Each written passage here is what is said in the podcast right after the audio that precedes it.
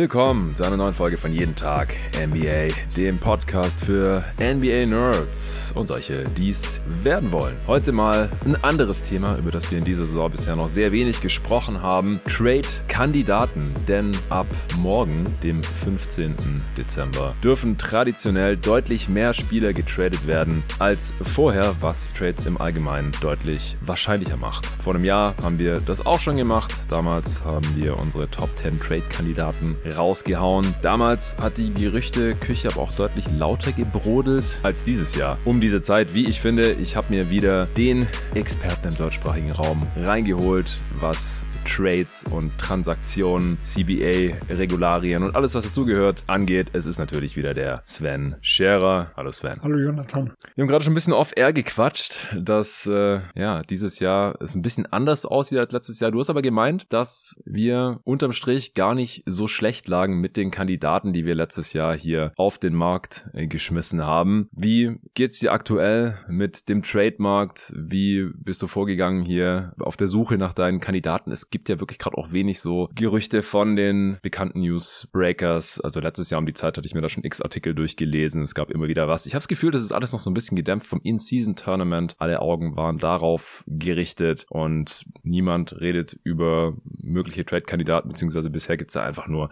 sehr, sehr wenig. Wie siehst du das gerade alles so, Sven? Ja, also es ist wirklich dieses Jahr deutlich schwieriger. Äh, Im letzten Jahr hatten wir von zehn Stück auch wirklich fünf Leute richtig. Also ich nehme jetzt mal meine Zehnerliste, deine habe ich nicht mehr genau parat, aber die war ähnlich. Wir hatten Crowder, Eric Gordon, Wiseman, Graham und Cam Reddish. Und ein halbes Jahr später in der Offseason wurden noch John Collins und Holmes getradet. Also das waren, wie gesagt, sieben meiner zehn Kandidaten. Und dieses Jahr, finde ich, gibt es immer wieder auch Namen, die man hört. Aber bei ganz vielen davon habe ich irgendwie Fragezeichen. Also klassisches Beispiel, wir werden sicher nachher auch ein bisschen drauf zu sprechen kommen, sind die Bulls. Ich glaube, Lawinen weiß man mittlerweile, der will irgendwo weg. Da heißt es aber auf der anderen Seite von jemandem wie Roach, es gibt keinen Trademark, ob richtig ja oder nein, aber es gibt zumindest gewisse Gründe dafür, weshalb man auch sehen kann, dass es eventuell keinen Trademark gibt. Man weiß auch gar nicht, wo die Bulls denn wirklich hinwollen. Auch da gibt es verschiedene Gerüchte. Also es gibt schon ein paar Kandidaten immer noch, aber ich finde so diese offensichtlichen fehlen, aber auch viele von denen wurden halt im letzten Jahr getradet. Das macht es natürlich aus. Da wie gesagt, Collins hat man jahrelang auf der Zehnerliste und jetzt ist er auch mal wirklich weg. Ne? Ein Eric Gordon durch den Weg von Houston hat mir jahrelang auf der Liste, jetzt ist er auch wirklich weg. Äh, und das ist natürlich klar, wenn so diese offensichtlichen Kandidaten äh, dann auch wirklich mal gegangen sind, wird es halt immer schwieriger, die neuen Leute zu finden. Ich sag mal, es gibt immer noch genug, wo ich es mir vorstellen kann, aber ich habe jetzt so eine grobe Liste von 20 Kandidaten irgendwo gesehen. Da ein Ranking zu erstellen, fand ich extrem schwierig. Also das war im letzten Jahr deutlich leichter. Ja, ging mir ganz genauso, weil ich kann zum jetzigen Zeitpunkt auch noch schwer einschätzen, welche Teams jetzt hier überhaupt einreißen werden und dann halt auch entsprechend die Spieler, die, die Veterans, die man dann bei einem harten Rebuild oder Retool eventuell veräußern möchte, gerade die mit auslaufenden Verträgen, bevor die dann im Sommer vielleicht sowieso ersatzlos per Free Agency das Team verlassen. Das weiß ich gerade noch gar nicht so genau. Also Detroit zum Beispiel, ja, so ein Team bei zwei Siegen und 20 Niederlagen, man würde denken, ja, man könnte jetzt vielleicht dann auch mal wieder Bogdanovic auf den Markt werfen, den man letztes Jahr dann ums Verrecken nicht traden wollte, nicht getradet hat, der jetzt die ganze Zeit verletzt war, jetzt äh, kommt er zurück und es läuft halt auch nicht wirklich besser. Monty Morris ist noch verletzt, der hat jetzt gerade wahrscheinlich gar keinen Wert, den will man wahrscheinlich auch mal irgendwie ausprobieren. Joe Harris scheint auch irgendwie durch zu sein, ist auch ständig verletzt. Also ist irgendwie schwierig, kein so ein klassisches Team. Dann äh, die Wizards ähnlich schlecht bisher in dieser Saison. Die haben ein paar Kandidaten, aber da weiß ich nicht so genau, ob andere Teams da Interesse dran haben, können wir gleich drüber sprechen. Dann die Bulls, reißen die ein oder nicht. Genauso das gleiche bei den Raptors. Der eigene First ist nur Top 6 geschützt. Das heißt, die müssten, wenn dann bald einreißen und dann hart sacken, damit sie den eigenen First behalten können. Ist alles nicht so einfach. Oder Levine hast du gerade auch schon genannt. Also ich denke, wir werden gleich über ihn sprechen, aber solange da halt andere Teams nichts von Wert großartig für abgeben wollen oder Levine grundsätzlich nicht ins Team holen wollen, wird er halt auch nicht getradet. Und auch es gibt nicht diesen Spieler, wo jeder weiß, der will weg, wie letztes Jahr Jay Crowder zum Beispiel. Es war halt hundertprozentig sicher, dass der vor der Deadline noch getradet wird. Es hat dann auch bis zur Deadline gebraucht und es gab nicht so besonders viel Gegenwert. Für ihn selbst hat sich das auch nicht gelohnt, dass er da vor Start des Training Camps in Phoenix gesagt hatte, dass er nicht mehr spielen will, denn er hat äh, dann im Sommer nur einen einjährigen Minimumvertrag bekommen, also auch für ihn nach hinten losgegangen. Vielleicht war das auch anderen Spielern in einer ähnlichen Situation jetzt eine Lehre. Also Charlotte gibt's noch. Also die, die wollten bestimmt Richtung Play-In gehen, haben jetzt LaMelo Ball mal wieder verletzt. Äh, da hätte man jetzt noch ein paar Kandidaten mal wieder, äh, wo man sagen könnte, ja, vielleicht äh, traden sie dann zum Beispiel Gordon Hayward, der letztes Jahr auch schon ein Kandidat war, Terry Rozier vielleicht. Also ich denke, es könnte heute darauf hinauslaufen, dass wir eher so Teams durchgehen, so wie wir es ja letztes Mal dann zum Ende hin auch gemacht haben. Portland zum Beispiel, da ist Robert Williams III als Kandidat weggefallen nach seiner Knie-OP, die seine Saison beendet hat, wird natürlich sicherlich kein anderes Team jetzt für ihn traden. Also aus verschiedensten Gründen zum jetzigen Zeitpunkt noch sehr viel undurchsichtiger als vor einem Jahr. Man hat jetzt auch nicht das Gefühl, dass sofort was passieren wird, aber wir wollten jetzt ja trotzdem heute mal eine Übersicht geben, welche Spieler denn auf dem Markt landen könnten und ja, zumindest mal wahrscheinlicher getradet werden als andere. Ob unsere Quote dann wieder so gut ist wie letztes Jahr, das bleibt abzuwarten. Auch im letzten Jahr waren die dieses Jahr sehr spät. Also direkt nach dem 15. kam ja auch relativ wenig.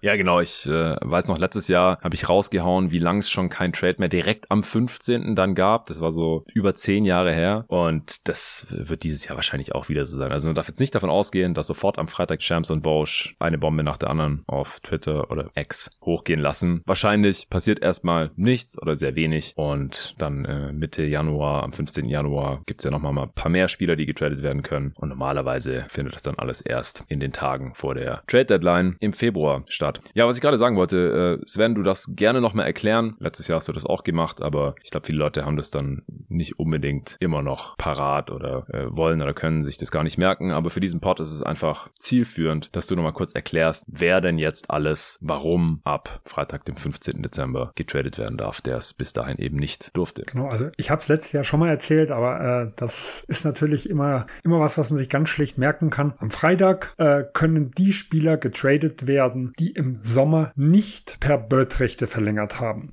Das sind alle Spieler, die von fremden Teams gekommen sind, äh, aber nicht nur diejenigen, sondern es sind auch die äh, Spieler, die beim eigenen Team verlängert haben, wo entweder das Team Capspace hatte, äh, eine Exception hatte, wo sie reingekommen sind, oder die maximal 120 Prozent ihres Vorjahreseinkommens bekommen haben. Also das klassische Beispiel wäre zum Beispiel die Andrew Russell, äh, der ist bei den Lakers geblieben, wäre, wenn er über 120 Prozent seines letztjährigen Gehalts bekommen hatte, erst am 15.01. Äh, tradebar gewesen, aber er hat weniger gekriegt wie letztes Jahr, also kann er schon übermorgen äh, getradet werden, äh, beziehungsweise Freitag. Also man muss sagen, wir nehmen Mittwoch auf und Donnerstag kommt raus. Also der kann am 15. getradet werden und alle anderen Spiele, wo alle anderen Spieler, wo die Bird-Rechte genutzt werden, ich nehme mal den Mannschaftskollegen, das ist Austin Reeves, der hat deutlich mehr bekommen wie im letzten Jahr. Äh, die Lakers hatten kein Cap Space mehr zur Verfügung. Die müssen bis zum 15.01. warten, beziehungsweise auch hier, es gibt noch ein paar Ausnahmen von Spielern, die äh, gar nicht getradet werden können. Das ist zum Beispiel Jalen Brown, der einen Supermax unterschrieben hat,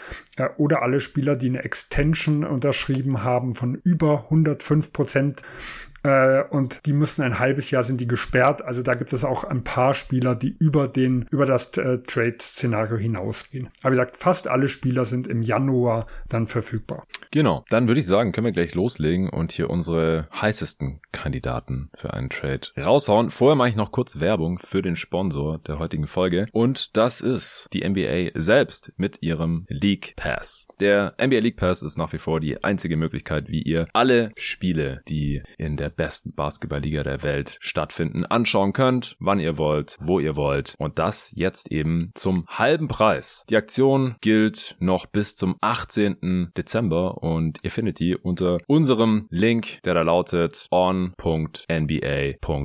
slash flash sale jeden. Ich werde den jetzt nicht buchstabieren, ihr könnt den einfach in der Beschreibung dieses Podcasts finden. Und wie gesagt, bis einschließlich 18. Dezember gibt's diese Weihnachtsaktion, diesen Flash Sale, dass ihr den League Pass für die restliche Saison, also restliche Regular Season plus Play-in, Play-offs, Finals, alles was dazugehört. Dann noch die Draft Night, kann man sich darüber reinziehen und natürlich noch die Summer League zum halben Preis bekommen könnt. Das heißt, der normale League Pass kostet dann unter 60 Euro und der Premium League Pass kostet noch so gut 80 Euro. Wichtig beim Premium League Pass und das habe ich auch erst gestern erfahren, den kann man sich mittlerweile sogar zu dritt teilen. Ich war noch auf dem Wissensstand zu zweit. Das heißt, man kann auf drei Geräten gleichzeitig gucken, wenn man den Premium League Pass hat Und das bedeutet natürlich auch, dass ihr das euch mit ein, zwei Kumpels teilen könnt. Und dann wird es natürlich richtig billig. Dann zahlt ihr ja noch ein paar Euro im Monat für die restliche Saison und könnt da wirklich alles angucken. Alle Spiele, wie gesagt. Und auch alte Spiele, Finals der letzten, weiß ich nicht wie viele Jahre, ich glaube 30 oder so bis irgendwann in die 90er zurück. Könnte man sich alle Finals reinziehen, wenn man das möchte. Dann vielleicht irgendwann in der Offseason. Da gibt es diverse Dokumentationen auch über Spieler, über Teams. Ihr könnt euch NBA TV angucken, 24 Stunden am Tag. Ich mache das ganz gerne mal so im Hintergrund rein, wenn ich irgendwie am Arbeiten bin. Äh, läuft da irgendwie NBA TV im Hintergrund tagsüber bei mir. Ist auch ganz nice. Also gerne über unseren Link gehen, League Pass gönnen zum halben Preis bis einschließlich 18. Dezember. Also seid schnell, falls ihr noch keinen League Pass habt. Longevity ist ein Begriff, den ihr bestimmt schon mal gehört habt, höchstwahrscheinlich im Zusammenhang mit besonders langen Karrieren von NBA-Spielern, die seit 20 Jahren oder länger in der NBA spielen auf höchstem Niveau und deren Körper offenbar nur sehr langsam altern. Longevity betrifft aber nicht nur Sportler und ihre Karrieren, Basketballkarrieren, sondern jeden, weil das ist eigentlich ein Begriff, der die Lebensdauer in Bezug auf Länge und Qualität des Lebens bezeichnet. Und deswegen ist es wahrscheinlich für jeden, der hier gerade zuhört, interessant, was Avea, der Sponsor des heutigen Podcasts, so macht. Es ist ein führendes Schweizer Unternehmen in der Longevity-Forschung und die nutzen diese Forschung eben, um hochwertige Nahrungsergänzungsmittel mit evidenzbasierten Inhaltsstoffen zu entwickeln. Zum Beispiel den Mobilizer. Der Mobilizer, der macht verschiedene Sachen mit euch oder eurem Körper. Zum einen Leistungssteigerung und Ausdauer, zum anderen schnelle Regeneration und Verletzungsprävention und auch Unterstützung des Immunsystems und der Herzgesundheit. Es gibt zehn Punkte, bei denen der Mobilizer euren Körper unterstützt. Die sind, wie gesagt, für aktive Basketballer interessant, aber auch für Sportler aller Art und auch Leuten, die sich einfach nur gern bewegen und die gerne hätten, dass das auch so bleibt mit dem Alter. Ich bin ja jetzt Mitte 30, werde im Juli 35 und ich merke auch so, äh, der Körper ist nicht mehr das, was er mal war. Ja, vor 20 Jahren konnte man noch jeden Tag im Sommer, sieben Tage die Woche auf dem Freiplatz Basketball spielen, von morgens bis abends, gar kein Problem. Ja, das geht jetzt nicht mehr. Ich bin jetzt froh, wenn ich mal zwei Tage in Folge auf dem Basketballplatz stehen kann, ohne dass mir alles wehtut. Ja, zurück zu Avea und dem Mobilizer. Die Kapseln helfen zum Beispiel bei der Gelenkunterstützung. Das UC2-Kollagen im Mobilizer kann helfen, die Gesundheit der Gelenke zu verbessern und Gelenkschmerzen zu reduzieren, was besonders wichtig ist für Basketballspieler, weil wir ja oft hochspringen und schnelle Richtungswechsel ausführen. Das ist klar, das strapaziert natürlich die Gelenke. Es kann bei der Verletzungsprävention helfen. Das Risiko kann reduziert werden, weil die allgemeine Gelenkgesundheit und Beweglichkeit eben verbessert wird. Es wirkt entzündungshemmend. Das Hydrokurk, das ist ein bioverfügbares Kurkumin. Es hat starke entzündungshemmende Eigenschaften, die dazu beitragen können, nach dem Training auftretende Entzündungen zu reduzieren. So, und ihr als Hörerinnen und Hörer von Jeden Tag NBA habt natürlich auch was davon. Unter avea-live.com, A-V-E-A-live, L-I-F-E.com slash slash NBA. Da bekommst du mit dem Code NBA zusätzlich 15% Rabatt auf alle Abo-Modelle des Mobilizers. Das heißt, wenn ihr den Mobilizer monatlich abonniert habt, dann bekommt ihr 25 statt 10% Rabatt. Normal gibt es schon 10, mit dem Code NBA 25% aufs monatliche Abo 25% statt 10%, vierteljährlich 30% statt 15% und jährlich 40% statt 25%. Das ist ein ordentlicher Deal. Also ihr würdet 25% bekommen, wenn ihr direkt ein jährliches Abo abschließt vom Mobilizer und mit dem Code NBA bekommt ihr 40%. Also schaut es euch einfach in Ruhe mal an. avea-live.com slash NBA mit dem Code NBA bekommt ihr die Rabatte und das packe ich euch natürlich wie immer auch in die Beschreibung dieses Podcasts. So, Sven, ich bin gespannt. Bei welchem Spieler hältst du es für am wahrscheinlichsten, dass er getradet wird vor der Trade Deadline 2024? Ja, also erstmal vorweg, bis Viertelstunde vor der Ausnahme habe ich noch ein bisschen hin und her getauscht. so unentschlossen war ich. ähm, wobei Platz ja, 1 äh, war ich, ja, Platz 1 und 2, sage ich mal, da war ich noch halbwegs sicher. Nachher wird es ein bisschen schwieriger. Ähm, mhm. Mein Top-Kandidat ist die Angel Russell, den ich vorher auch schon mal angesprochen hatte. Äh, ich glaube, es sprechen einfach viele Faktoren dafür, dass er ein Top-Trade-Kandidat ist. Zum einen haben die Lakers schon im Sommer eine Vertragsgestaltung gemacht, die sehr, sag ich mal, trade-freundlich ist. Er hat einen relativ kurzen Vertrag. Sie haben auch gleich äh, im neuen CBA rausgehandelt, dass er den Trade blockieren kann, was äh, in dem alten CBA nicht möglich gewesen ist. Das heißt, er hat kein Vetorecht, obwohl er nur einen Einjahresvertrag und Player-Option hat. Da hätte er am alten ein Vetorecht gehabt. Das wurde, wie gesagt, rausgehandelt. Man hat gesehen in den Playoffs letztes Jahr, dass er teilweise unspielbar war. Und ich denke, die Lakers werden auch wieder Richtung Playoffs gucken. Die Lakers haben im letzten Jahr noch einen Pick und ein paar Swaps sich offen gehalten. Und wir wissen, dass LeBron James im Hintergrund Druck macht. Und jetzt mit dem Gewinn des, ja, ich sag mal NBA Cups, weil ich kann mich mit dem anderen Begriff noch nicht so anfreunden, mit dem In-Season-Tournament und mit einem LeBron James, der so in, also ich sag mal, so stark spielt wie diese Saison, denke ich, hat er auch den nötigen, also sollte er zumindest auch den nötigen Druck ausüben können im Vergleich zu den letzten Jahren, weil letztes Jahr waren sie ja wirklich lange Zeit sogar hinter den Playoffs gehangen. Und da kann man jetzt zumindest sagen, momentan liegt es an den Mitspielern und nicht an dem, an einem, sagen wir mal, angeschlagenen äh, Star-Duo. Deswegen könnte ich mir gut vorstellen, dass die Angel Russell in einem, was vielleicht sogar größeren Trade-Paket sein wird und deswegen meine Nummer eins. Ja, das ist ein sehr solider Case, Sven. Ich hatte jetzt Dilo gar nicht mehr so auf dem Schirm, weil ich, weil die Lakers jetzt halt gerade den NBA Cup gewonnen haben. Ich sehe das aber total, dass er halt in den Playoffs, ja, früher aus der Rotation, auch aus der Starting Five hätte rausgenommen werden sollen, hatte ich im Pod auch mehrfach gefordert und dass das wahrscheinlich auch wieder so sein wird. Er ist einfach defensiv extrem angreifbar und offensiv zu inkonstant. In der Regular Season ist er halt schon so ein halbwegs wichtiger Spieler, weil die Lakers Offense im Halbfeld schon Probleme hat, die er halt teilweise mit seinem Playmaking und auch Pull-Up-Shooting lösen kann. Gerade wenn LeBron nicht auf dem Feld ist, aber auf der anderen Seite sind die Lakers halt auch einfach zu schlecht, wenn LeBron nicht auf dem Feld ist. Und das kann natürlich zu einem riesen werden, ähm, falls er mal verletzt ist. Ich gehe davon aus, dass er nicht 80 Spiele machen wird. Und äh, dann natürlich auch in den Playoffs. Die letzten Playoffs war er offensichtlich angeschlagen, denn jetzt sieht man gerade, wie LeBron aussieht, wenn er fit ist, trotz seines hohen Alters. Und ja, da war das Problem dann natürlich noch potenziert. Also ich stimme dir eigentlich zu und die Vertragsstruktur, die deutet ja auch schon äh, darauf hin. Auf der anderen Seite frage ich mich halt, wer will denn D'Lo? Also wer will den im Team haben? Reicht es dann, wenn die Lakers da irgendwie noch einen First mitschicken? Man muss ja dazu sagen, dass D'Lo halt eben auch eine Player Option hat für die nächste Saison 18,7 Millionen. Also ich könnte mir halt eher vorstellen, dass es an der Seite scheitert, dass man jetzt nicht unbedingt ein dass man halt keinen passenden Trade zusammenbekommt. Also klar, großes Paket würde ich jetzt auch nicht ausschließen. LeBron-Teams haben meistens einen Move gemacht, wenn nicht sogar immer, äh, während der laufenden Saison, um das Team Richtung Playoffs noch zu verstärken. Und Dilo ist wahrscheinlich dann der heißeste Kandidat für so einen Trade, eben aufgrund dieser Vertragsstruktur. Aber ich, ich sehe halt aktuell irgendwie noch nicht wirklich einen Trade. Schwebt dir da irgendwas vor? Also ich sag mal, äh, erstmal, er kann natürlich zum einen ein reiner Salary-Filler sein, also wo es halt einfach darum geht, Gehalt aufzubauen. Ähm, aber gerade da er in der, in der Regular Season, sag ich mal, nicht ganz unnötig, un, unwichtig ist, kann ich mir zum Beispiel auch vorstellen, dass ein Team wie die Bulls, um, um sie mal wieder reinzubringen, dass die halt sagen könnten, okay, wir wollen dann doch nicht komplett einreißen. Es heißt immer wieder, ihnen geht es nicht nur um ein Draft-Pick-Paket, sondern sie würden gern Spieler und vielleicht nochmal Drafts haben. Das wäre so jemand, den ich mir zum Beispiel da sehr gut vorstellen könnte, dass der in ihr Anforderungsprofil passt. Regular Season ein bisschen pushen. Äh, Lonzo Ball fehlt, die sich vielleicht vorstellen, er könnte so ein bisschen den, dem seine Rolle äh, übernehmen und er hilft ihnen einfach ein paar Siege zu holen und es gibt noch mal was oben drauf. Vielleicht auch die Nets, wo er schon mal erfolgreich war und die auf der Point Guard Position ein gewisses Loch haben und Dinwiddie mhm. ist ja auslaufend. Also das sind so diese zwei Teams, die ich zum Beispiel ganz oben auf der Liste hätte. Ja, die Bulls haben halt mit Kobe White schon einen sehr, sehr ähnlichen Spieler, der gerade auch ganz gut aufzockt und jünger ist und auch viel billiger. Also das, wie gesagt, gesagt, ich, ich störe mich einfach so ein bisschen dran, dass Teams irgendwie D-Low dann wirklich haben wollen für diese und vor allem auch für die nächste Saison dann, weil ich kann mir jetzt auch nicht vorstellen, dass er im Sommer dann aussteigt und die 18,7 Millionen liegen lässt. Ich denke, der Markt wird einfach nicht so toll sein im Sommer. Und ja, so als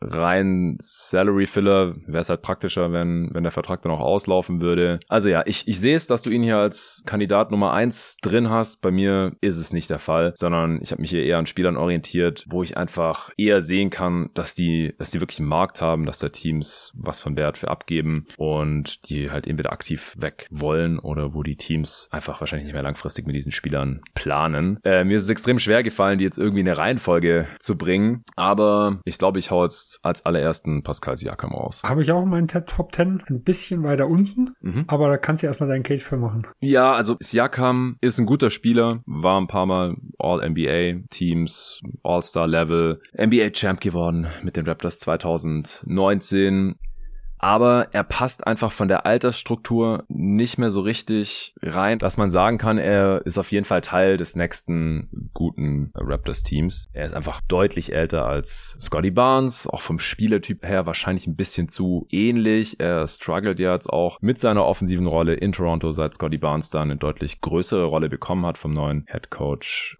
äh, Darko Rajakovic. Und er, ja, er ist halt 29, sein Vertrag läuft aus. 38 Millionen bekommt er noch knapp. Und ich glaube einfach nicht, dass die Raptors ihn bezahlen wollen, ihm nochmal einen fetten Deal hinlegen wollen für seine Late Prime, Post Prime, während das Team eigentlich um Scotty Barnes aufgebaut werden soll. Ich habe mich trotzdem gefragt, ob ich jetzt ihn hier schon an eins nennen soll, weil wir haben ja gesehen, dass die Raptors da nicht immer ganz rational oder ideal handeln, denn bei Fred Van Vliet war die Situation sehr ähnlich. Sie haben ihn nicht getradet und dann im Sommer einfach als Free Agent gehen lassen zu den Houston Rockets. Und ich weiß nicht, ob, ob Masai Ujiri da jetzt was draus gelernt hat. Also ich könnte mir vorstellen, dass sie ihn wieder nicht traden, weil die Angebote nicht gut genug sind. Und dann im Sommer werden sie sich irgendwie nicht einig auf einen Deal mit ihm. Und es kommt irgendein anderes Team rein und sagt, wir holen jetzt hier Siakam rein, der hilft uns gleich äh, besser zu werden, hilft uns beim Gewinnen, weil das kann Siakam wahrscheinlich bei vielen Teams. Und dann haben sie ihn wieder für nichts verloren. Aber also das wäre einfach unfassbar bescheuert. Und ich kann nicht so ganz glauben, dass ein GM wie Masai Ujiri, den ich eigentlich für einen sehr guten GM halte, so einen Fehler zweimal macht. Und deswegen glaube ich, dass sie im Zweifel einfach traden werden, bevor sie ihn dann halt ersatzlos verlieren. Es gilt in einem ähnlichen Maß oder der Case gilt in einem ähnlichen Maß auch für andere Spieler der Raptors noch, aber Siakam ist einfach der älteste von denen und der bisher am meisten erreicht hat, wahrscheinlich das höchste Standing hat in der Liga, eben aufgrund seiner All-Star, All-NBA-Nominierungen, der Stats, der Leistungen, die er gezeigt hat in den letzten Jahren als bester Spieler der Raptors. Deswegen glaube ich, dass der halt auch noch was an Gegenwert einbringen würde und deswegen habe ich ihn hier ganz oben auf meiner Liste. Ja, ich habe ihn also auch auf Platz 6, also es ist auch nicht weit weg. Für mich gibt, also was du gesagt hast, das für mich das wichtigste Kriterium, dass er getradet wird, ist auch die fehlende Kompatibilität mit Scotty Barnes. Und das ist das, weshalb ich mir gut vorstellen könnte. Ich halte es nicht für komplett unmöglich, dass er doch eine vorzeitige Extension noch unterschreibt. Also das ist das, was ich mir vorstellen könnte, wenn Toronto sagt, der Markt fehlt, dass sie doch noch versuchen, ihm mal vier Jahre quasi zu geben und hoffen, dass im Sommer mit einem langfristigeren Vertrag vielleicht der Markt da ist. Dann hast du ja gesagt, es könnte wirklich sein, wie Van Vliet, dass sie wirklich noch in den Sommer gehen und wie gesagt, das Trade-Szenario. Also es sind drei Szenarien, die ich mir vorstellen könnte und ich bin mir halt da nicht hundertprozentig sicher, deswegen habe ich ihn ein bisschen runtergenommen und hatte halt nur andere Kandidaten, bei denen ich, bei denen ich zum Beispiel die Extension überhaupt nicht sehe und weshalb ich sie als ein bisschen wahrscheinlicher hatte. Aber wir sind ja nicht so weit weg und vor allem, ich glaube, was auch nicht uninteressant ist für Siakam, sehe ich viele Teams, die an ihn interessiert sein könnten. Ja. Also Indiana wurde ja im Sommer genannt, Atlanta wurde genannt. Ich könnte mir sogar vorstellen, dass Houston, wenn sie relativ erfolgreich ist, sagt, oh, er passt neben Schengen äh, ganz gut, weil letztes Jahr haben wir so, oder hast du, glaube ich, im Pod mal gesprochen, so wäre ein Traum, Siakam neben Jokic, das würde ja mhm. äh, ganz gut passen. Das wäre, finde ich, da so ein, so ein ähnliches Szenario. Die Kings sind jetzt so ein bisschen raus aus der Diskussion, habe ich so gehört. Die trauen eher auf ihr ja. Team, aber die waren auch mal im Gespräch, aber,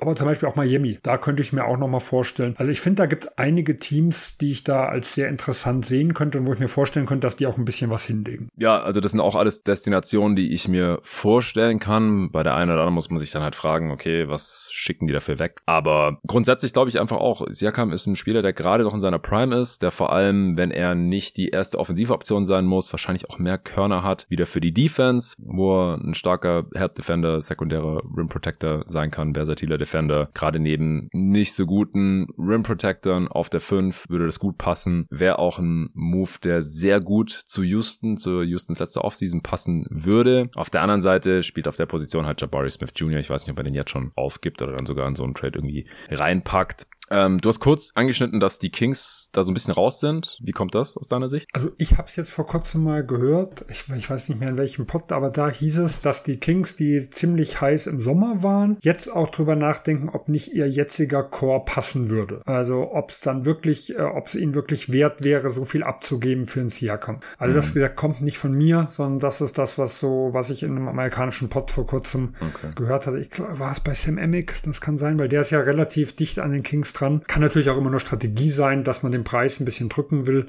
Äh, aber da, wie gesagt, kommen die Gerüchte her aus den Kings-Kreisen. Ich kann mir sehr gut vorstellen, dass, falls es nicht zu einem Trade kommt, dass es einfach genau daran scheitert. Also, dass die Preisvorstellungen von Udry wieder zu hoch sind und Teams das einfach nicht bezahlen wollen für einen expiring Siakam, der halt gerade auch nicht seine beste Saison spielt. Atlanta könnte ich mir auch vorstellen, dass die durch den Schritt, den Jalen Johnson gemacht hat, vielleicht ein bisschen raus sein könnten. Ich sage jetzt nicht, dass Jalen Johnson schon so gut ist wie Pascal Siakam oder jemals so gut wird, aber bevor der sich sein Handgelenk gebrochen hat, lief es ja auch deutlich besser für die Hawks. Jetzt sind sie gerade ein bisschen am Straucheln. Aber ja, ich, man weiß halt auch, man muss Siakam bezahlen im Sommer. Man tradet für den und dann muss man den direkt bezahlen. Gab ja auch das Gerücht, dass äh, Siakam nicht von den Raptors weggetradet werden will, weil er eine Supermax Extension möchte.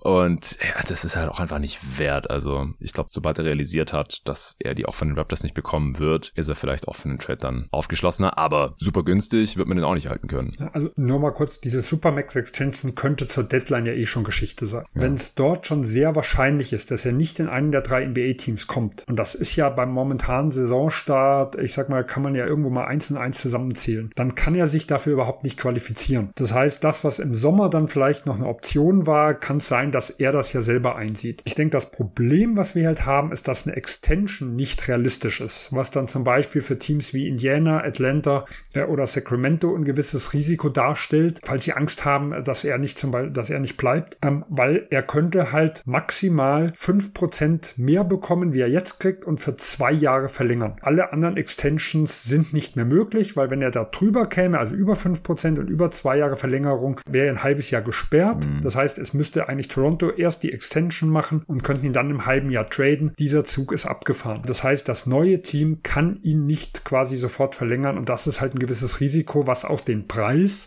eventuell auch drücken könnte. Also sie müssen sich schon sicher sein, dass er bleibt. Also nicht so ganz einfach bei Pascal Siakam. Ich bin gespannt, welche vier Spiele du noch vor ihm gerankt hast, also wo du es für wahrscheinlicher hältst, dass er getradet wird. Hau doch gerne mal den nächsten aus. Ja, meine Nummer zwei war Jeremy Grant äh, aus Portland. Also ich sag mal, da passt für mich vieles zusammen. Er wurde verlängert, quasi unter der Prämisse damals noch, dass Lillard äh, ein Winning Team aufbauen will. Das ist ja ein Tag, die Verlängerung wurde einen Tag bekannt gegeben, bevor Lillard den Trade gefordert hat. Er passt jetzt, sag ich mal, vom Alter her. Er ist genauso alt wie Siakam. Auch Edge 29 Season. Genau. Und aber Portland hat eher so in vielleicht vier, fünf Jahren und ich denke, die wertvollsten Jahre von Grants Vertrag werden die ersten sein. Und hinten raus könnte es vielleicht eher ein bisschen kritischer werden. Und er ist ein Spielertyp, der einfach beliebt sein sollte in der Liga. Deswegen kann ich mir halt gut vorstellen, dass diese Ehe quasi relativ schnell wieder aufgelöst wird, weil sich die gesamte Situation in Portland einfach seit dem Sommer verändert hat. Äh, und wie gesagt, ich sehe da mindestens mal eine Handvoll Teams auch, die Interesse haben sollten. Ich weiß nicht genau, wie viel er zurückbringen wird, äh, aber ich denke, ein bisschen was wird er bringen und Portland könnte auch froh sein in der jetzigen Phase, dass sie den Vertrag wieder loswerden. Ja, sehe ich total. Überzeugender Case. Ähm, hätte ich jetzt auch hier oben gehabt. Also der Vertrag ist halt noch lang. Es ist ein finanzielles Commitment. Er ist im ersten Jahr von, ähm, was waren das, über 140 Millionen Dollar? Ich glaube 150 müssten sogar gewesen sein. Ja, ich hatte jetzt 144 im Kopf oder sowas. Ich habe hier die einzelnen Werte pro Jahr auf jeden Fall vorliegen, nur nicht kumuliert, aber 27,6 Millionen diese Saison, dann 29,8, dann 32, 34, 6,2 und dann noch eine Player Option über 36,4 Millionen Dollar. Das ist nicht unfassbar teuer für einen Spieler mit Jeremy Grants Skillset, also großer Wing, der werfen kann, der ein bisschen für sich selbst kreieren kann, der aber auch ein guter Finisher ist und der defensiv ganz gut ist. Ich fand den immer ein bisschen überbewertet und ja, seit er jetzt halt irgendwie dachte, dass er in Detroit und dann jetzt auch in Portland aktuell so die erste Scoring-Option ist, finde ich ihn defensiv auch nicht mehr so engagiert. Insgesamt finde ich ihn so ein bisschen empty calorie Stats Player. Also die Impact Metrics, die mögen ihn auch nicht so sehr. Aber ich könnte mir schon vorstellen, dass da ein Team noch irgendwie einen soliden First für abgibt oder zwei First, die nicht so eine hohe Upside haben. Dann sollte Portland das auch machen, weil ich meine, wo gehen die hin mit Jeremy Grant die nächsten Jahre? Der ist da eher hinderlich. Äh, auch wenn er natürlich ein äh, guter Tank Commander auch schon in Detroit war, das hat er unter Beweis gestellt. Und bei einem äh, guten Team, bei einem Contender, da wäre er dann wahrscheinlich eher so der dritt, viert, fünf beste Spieler, wie er es ganz früher auch mal in Denver gewesen war. Da muss ein Team es dann halt schon wollen, ja. Also 30 Millionen im Schnitt für einen Spieler, der halt wahrscheinlich nicht einer deiner drei besten Spieler ist, ist nicht ganz so einfach. Gerade für ein Team, das schon der Luxury Tax ist. Aber es spricht schon viel dafür, dass Jeremy Grant nicht mehr ewig für die Blazers spielt. Das stimmt auf jeden Fall. Hast du einen Favoriten, wo du ihn gern sehen würdest? Also er könnte ein Upgrade gegenüber Obi Toppin in Indiana sein zum Beispiel. Habe ich auch auf der Liste drauf. Also es sind so ein bisschen ähnliche Destinationen wie die wir vorhin bei Siakam besprochen haben. Nur dass ich Siakam defensiv deutlich besser finde und Grant halt der bessere Shooter ist. Ich habe überlegt, ob zum Beispiel die Cavs ein Team wären, die versuchen diese schwache Dreierposition, also er ist jetzt für mich nicht ein typischer Dreier, aber er wäre für die Cavs schon eine Optimallösung, dann vielleicht nochmal anzugehen, wenn sie irgendwas um Levert, Okoro, da ist halt die Frage, was hält äh, Portland von Okoro, äh, Rubio und dann vielleicht noch den einzigen Pick-Swap, den 30er, den sie irgendwo bieten können. Das ist schon ein Preis, wo ich mir vorstellen könnte, das könnte für Grant sogar schon reichen. Ja, ja wenn du einen späten, sag ich mal, Pick, also Portland hat ja auch einige Pick-Swaps zum Beispiel von, also auch von Milwaukee dann irgendwo genommen, die späten, die haben ja auf diese Upside-Pick-Swaps äh, auch ein bisschen gesetzt, wo vielleicht die Cavs sagen, oh, wir strugglen ein bisschen, wir sind all in, weil Donovan Mitchell könnte im nächsten Jahr zur großen Debatte werden, dann läuft, ist nämlich sein letztes Vertragsjahr äh, beginnt. Wenn er keine Extension unterschreibt, dann ist da Alarmstufe rot, dass da nochmal ein All-in-Move möglich wäre. Und das wäre zumindest was, was aus, sag mal, wenn es um Contender, äh, sag mal, um ambitionierte Teams geht, was vielleicht nochmal sehr interessant wäre. Ja, aber wenn ich gerade so die ganzen Teams durchgehe, dann ist es schon relativ eng. Also ich glaube, für Atlanta ist er einfach zu teuer. Die sollten einfach mit Jalen Johnson gehen. Und für Teams, die ihn konzeptionell ganz gut gebrauchen könnten, wie auch die Heat oder die Warriors, das, das wird einfach zu teuer. Also da zahlst du, glaube ich, einen Jeremy Grant ungern 30 Millionen pro Jahr. Wenn er jetzt 20 Millionen kosten würde, wie, wie vorher auf seinem alten Deal, dann wäre er da, glaube ich, deutlich attraktiver. Also ich glaube, sie können noch was für ihn bekommen. Das habe ich auch damals direkt gesagt nach dem Signing. So finde ich jetzt nicht schlimm, dass sie wahrscheinlich jetzt nicht ewig an ihm festhalten werden, ihn irgendwann traden müssen, jetzt wo der ihm weg will, weil sie werden schon irgendwie positiven Value für ihn zurückbekommen. Aber wenn das jetzt halt nicht auf dem Tisch liegt zur Deadline, dann müssen sie natürlich auch überhaupt nicht traden, weil er hat dann noch viereinhalb Jahre Vertrag. Deswegen, ja, habe ich ihn jetzt auch nicht ganz nach oben auf meine Liste gepackt. Also da halte ich es halt bei einem Siakam für deutlich wahrscheinlicher, weil den musst du jetzt entweder traden oder im Sommer ist er dann eventuell ersatzlos weg. Das kann dir bei Grant natürlich nicht passieren. Ja, ich glaube halt die, für die kleineren Teams kann der lange, längere Vertrag halt auch noch mal ein bisschen interessanter sein. Ich glaube, in Grant ist halt wichtig, dass du ihn vielleicht bekommst, ohne zu viel anzupacken. Was dann natürlich die Wahrscheinlichkeit zumindest, dass einzelne Teams mit einsteigen, ein bisschen höher macht.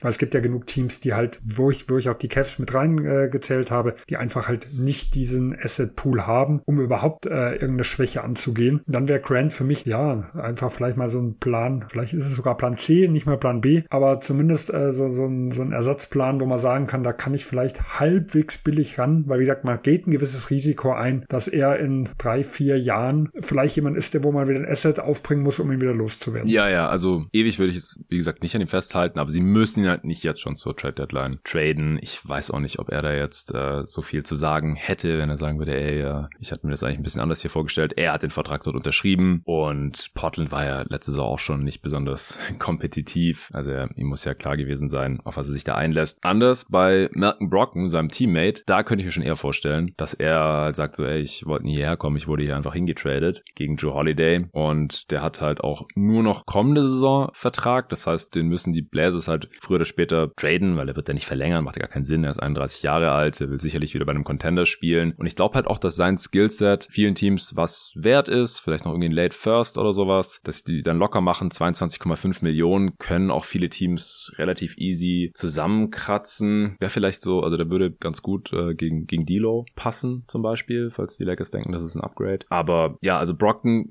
da halte ich es eigentlich für wahrscheinlicher, dass der früher getradet wird als Jeremy Grant. Du nicht? Brockton habe ich auch auf 5, also auch jetzt nicht weit weg. Ich hatte ihn eigentlich auch erstmal weiter höher auf der Liste. Wo ich dann aber die Teams mal ein bisschen durchgegangen bin, dann habe ich doch irgendwie viel mehr Gründe dafür gefunden, weshalb das Team ihn nicht nehmen sollte, wie nehmen. Also die, die, die Liste war dann für mich gar nicht so lang, wie ich gedacht hätte. Also ich habe auch, ja, Lakers wäre so eine Option, wobei so richtig äh, sicher bin ich da nicht. Also da würde ich, also wenn ich jetzt Lake, wenn ich jetzt mal wieder mit Grant vergleiche, würde ich aus Lakers Sicht auch eher vielleicht auf den Flügelspieler gehen, ähm, weil ich glaube, gerade jetzt, wo sie Austin Reeves so ein bisschen als Bankspieler haben, das ist ja auch die Rolle, die vielleicht ein Brockton dort äh, bringen würde. Bin ich mir nicht hundertprozentig sicher, ob, ob das so jetzt ein großes Upgrade wäre. Ich hatte auch bei den 76ers ein bisschen überlegt. Da ist halt die Frage, also welchen Weg gehen die überhaupt? Gehen die den Capspace-Weg oder sagen die jetzt, wir nutzen quasi unsere auslaufenden Verträge ein bisschen, holen einen Spieler rein und gehen dann nachher den Birthright-Weg, dass man Harris und die ganzen Spieler verlängert, nachdem das ja alles doch besser aussieht, wie man gedacht hat. Und ein bisschen habe ich auch wieder an die Bulls gedacht, falls die so einen Mittelweg gehen wollen. Aber ansonsten sind mir nicht so viele Teams eingefallen, die ich, wo ich eigentlich erstmal so beim Runterschreiben erstmal gedacht hätte, weil ich doch, es doch einige Teams sehe, die Probleme haben werden, dieses Gehalt äh, da irgendwo aufzubringen. Plus die das Risiko eingehen, sag ich mal, bei seiner Verletzungshistorie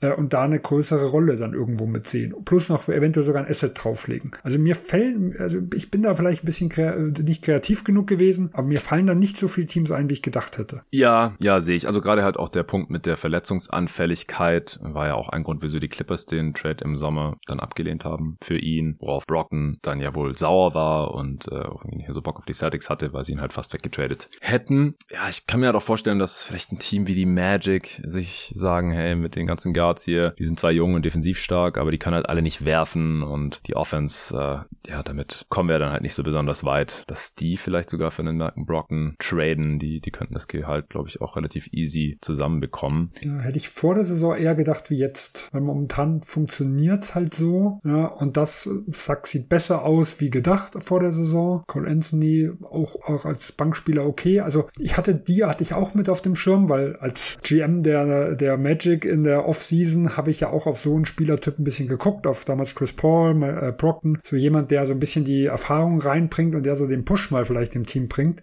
Ob das jetzt noch nötig ist, weiß ich gar nicht genau.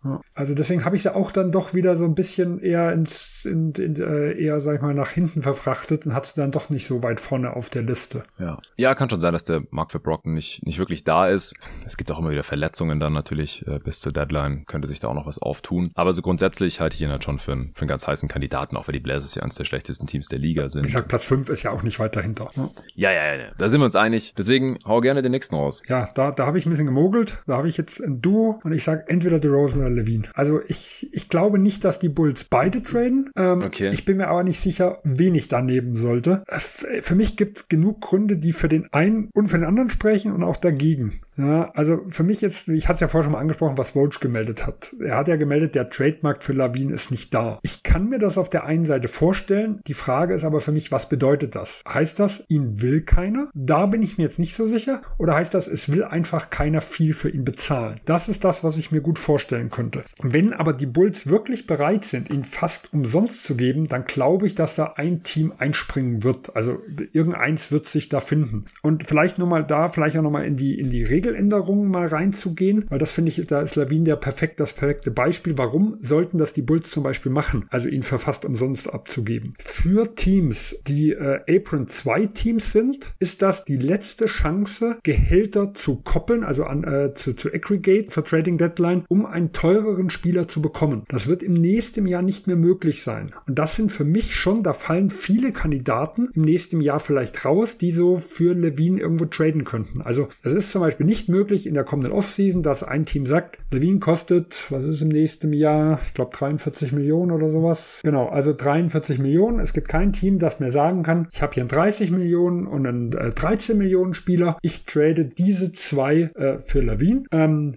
äh, kein Team mehr, das im Apron 2 Bereich ist. Und wenn das ein Team macht, dann darf es da nicht drüber sein nach dem Trade und auch über die gesamte Saison nicht drüber kommen. Also es tut sich ja quasi zusätzlich für das ganze Jahr noch äh, Hardcappen. Das heißt, da fallen allen Teams, wie jetzt sage ich mal die Clippers mit dem James Harden äh, Deal, die die jetzt in diesem Jahr schon hatten, wo man sagen kann, es war auch kein Markt für James Harden angeblich da. Man hat die Clippers als einziges Team, was da gefunden. Die konnten mehrere Verträge addieren, haben Harden sich mit ins Team holen können. Diese Option ist im nächsten Jahr weg. Das heißt, ein paar Top-Teams fallen da raus. Also gut möglich, dass die Bulls sagen, das ist die letzte Chance, vielleicht diesen Vertrag jetzt noch loszuwerden, auch wenn wir so gut wie nichts bekommen. Wir nehmen vielleicht das, ich sag mal, Paket der Lakers mit, äh, mit Dilo, mit Hachimura äh, und mal sehen, wie die dann halt noch irgendwo mit, äh, mit reinpacken. Ob sie jetzt sagen, im Gabe Vincent äh, gebe ich da noch zusätzlich mit auf oder äh, wen, wen halt die Lakers noch zum fürs Gehalt benutzen. Dass sie sagen, uns ist egal, wenn wir nicht mehr viel zurückbekommen, wenn wir den Vertrag los sind, das ist gut. Wenn sie das machen, dann glaube ich, wird Levine getradet. Wenn sie hohe Trade-Forderungen haben, dann glaube ich, dass es nicht machbar wird, ihn zu traden. Und deswegen sage ich, dann könnte ich mir vorstellen, dass es DeRozan wird, weil ich glaube, einen von beiden müssen die Bulls anpacken. Ja, also wenn es nicht diese Gerüchte gäbe, dass Zach Levine weg will aus Chicago oder dass beide Seiten äh, da irgendwie offen für wären, wie auch immer das ausgedrückt wurde, dass die Bulls wohl auch im Sommer schon versucht haben, Abnehmer zu finden, aber halt keinen gefunden haben. Dann, dann hätte ich gesagt, die traden natürlich DeRozan, weil der ist der ältere Spieler, der baut langsam ab, sein Vertrag läuft aus und der will im Sommer dann einen neuen haben und wenn die Bulls ihm den nicht geben, dann, dann ist er sowieso weg. Und jetzt kriegt man vielleicht noch ein bisschen was für ihn. Man geht sowieso nirgendwo hin mit, mit DeMar DeRozan diese Saison. 28,6 Millionen auslaufender Deal sollte auch nicht super schwer zu traden sein. Einfacher als die 40 Millionen von Zach Levine. Auf jeden Fall. Aber Levine hat keinen Bock. Also das sieht man. Und ich glaube, das ist ein Problem, weil die Bulls haben ja sportliche Ambitionen dieses Jahr. Und der läuft ja teilweise rum wie Falschgeld. Also das ist ja eine Katastrophe, auch für den Trade-Wert. Ja. ja, genau. Und dann ist halt die Frage, so wer holt sich Zach Levine rein mit dem Gehalt, was ihm eben noch zusteht. Also ich habe da auch schon mit Arne drüber gesprochen zum Beispiel. Habe ich mal gefragt, so, was er sich so vorstellt. Dann hat er gemeint, ja, so vielleicht so einen jungen Spieler und dann noch ein First.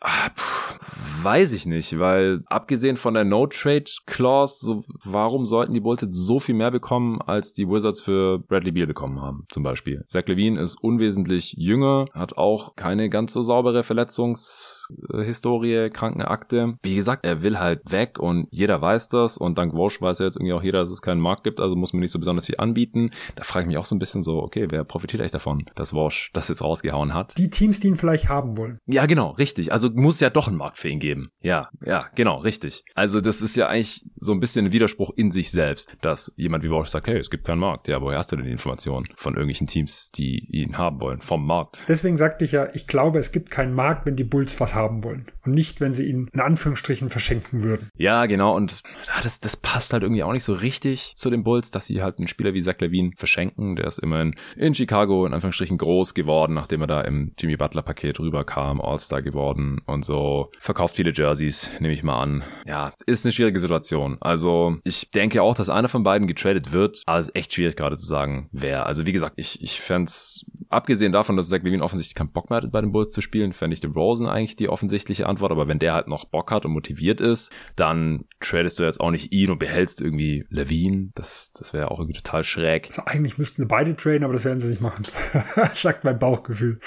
Obwohl das heißt ja auch, DeRozan wäre weit weg mit den Extensions-Verhandlungen von Chicago. Vielleicht wachen sie ja doch mal auf. Ne? Ja, die Chance besteht, aber es würde mich sehr, sehr wundern, wenn die Bulls jetzt hier irgendwie den Vorschlaghammer auspacken und das Ding hier doch noch einreißen. Genau. Ich hatte mal als Vorschlag gemacht, ich würde überlegen, ob ich vielleicht sogar einen von beiden mit Caruso irgendwo koppel, um was zurückzubekommen, weil Caruso macht ja, wenn man einreist, dann auch keinen Sinn mehr für das Team. Also so gut er als Spieler ist, aber er hat ja auch eine gewisse Verletzungsanfälligkeit. Ich weiß nicht, ob ich jetzt derjenige sein wollte, der ihm dann den nächsten Vertrag gibt, weil dieser günstige Vertrag würde dann wahrscheinlich nicht mehr in die Phase laufen, wo dann äh, Chicago sich irgendwie äh, wieder mal gut sein kann. Ob man vielleicht so irgendwie äh, Trade Value generieren kann. Und das heißt ja, mindestens 15 Teams sind an Caruso dran, so von den Gerüchten. Aber auf der anderen Seite heißt ganz klar für Chicago, sie legen auf, wenn es um Caruso geht. Es kann sich noch ändern bis zur Deadline, kann auch nur Strategie sein. Aber das könnte ich mir zum Beispiel jetzt als sinnvolle Variante auch noch vorstellen. Ja, auf jeden Fall. Also wenn, wenn man an Levine oder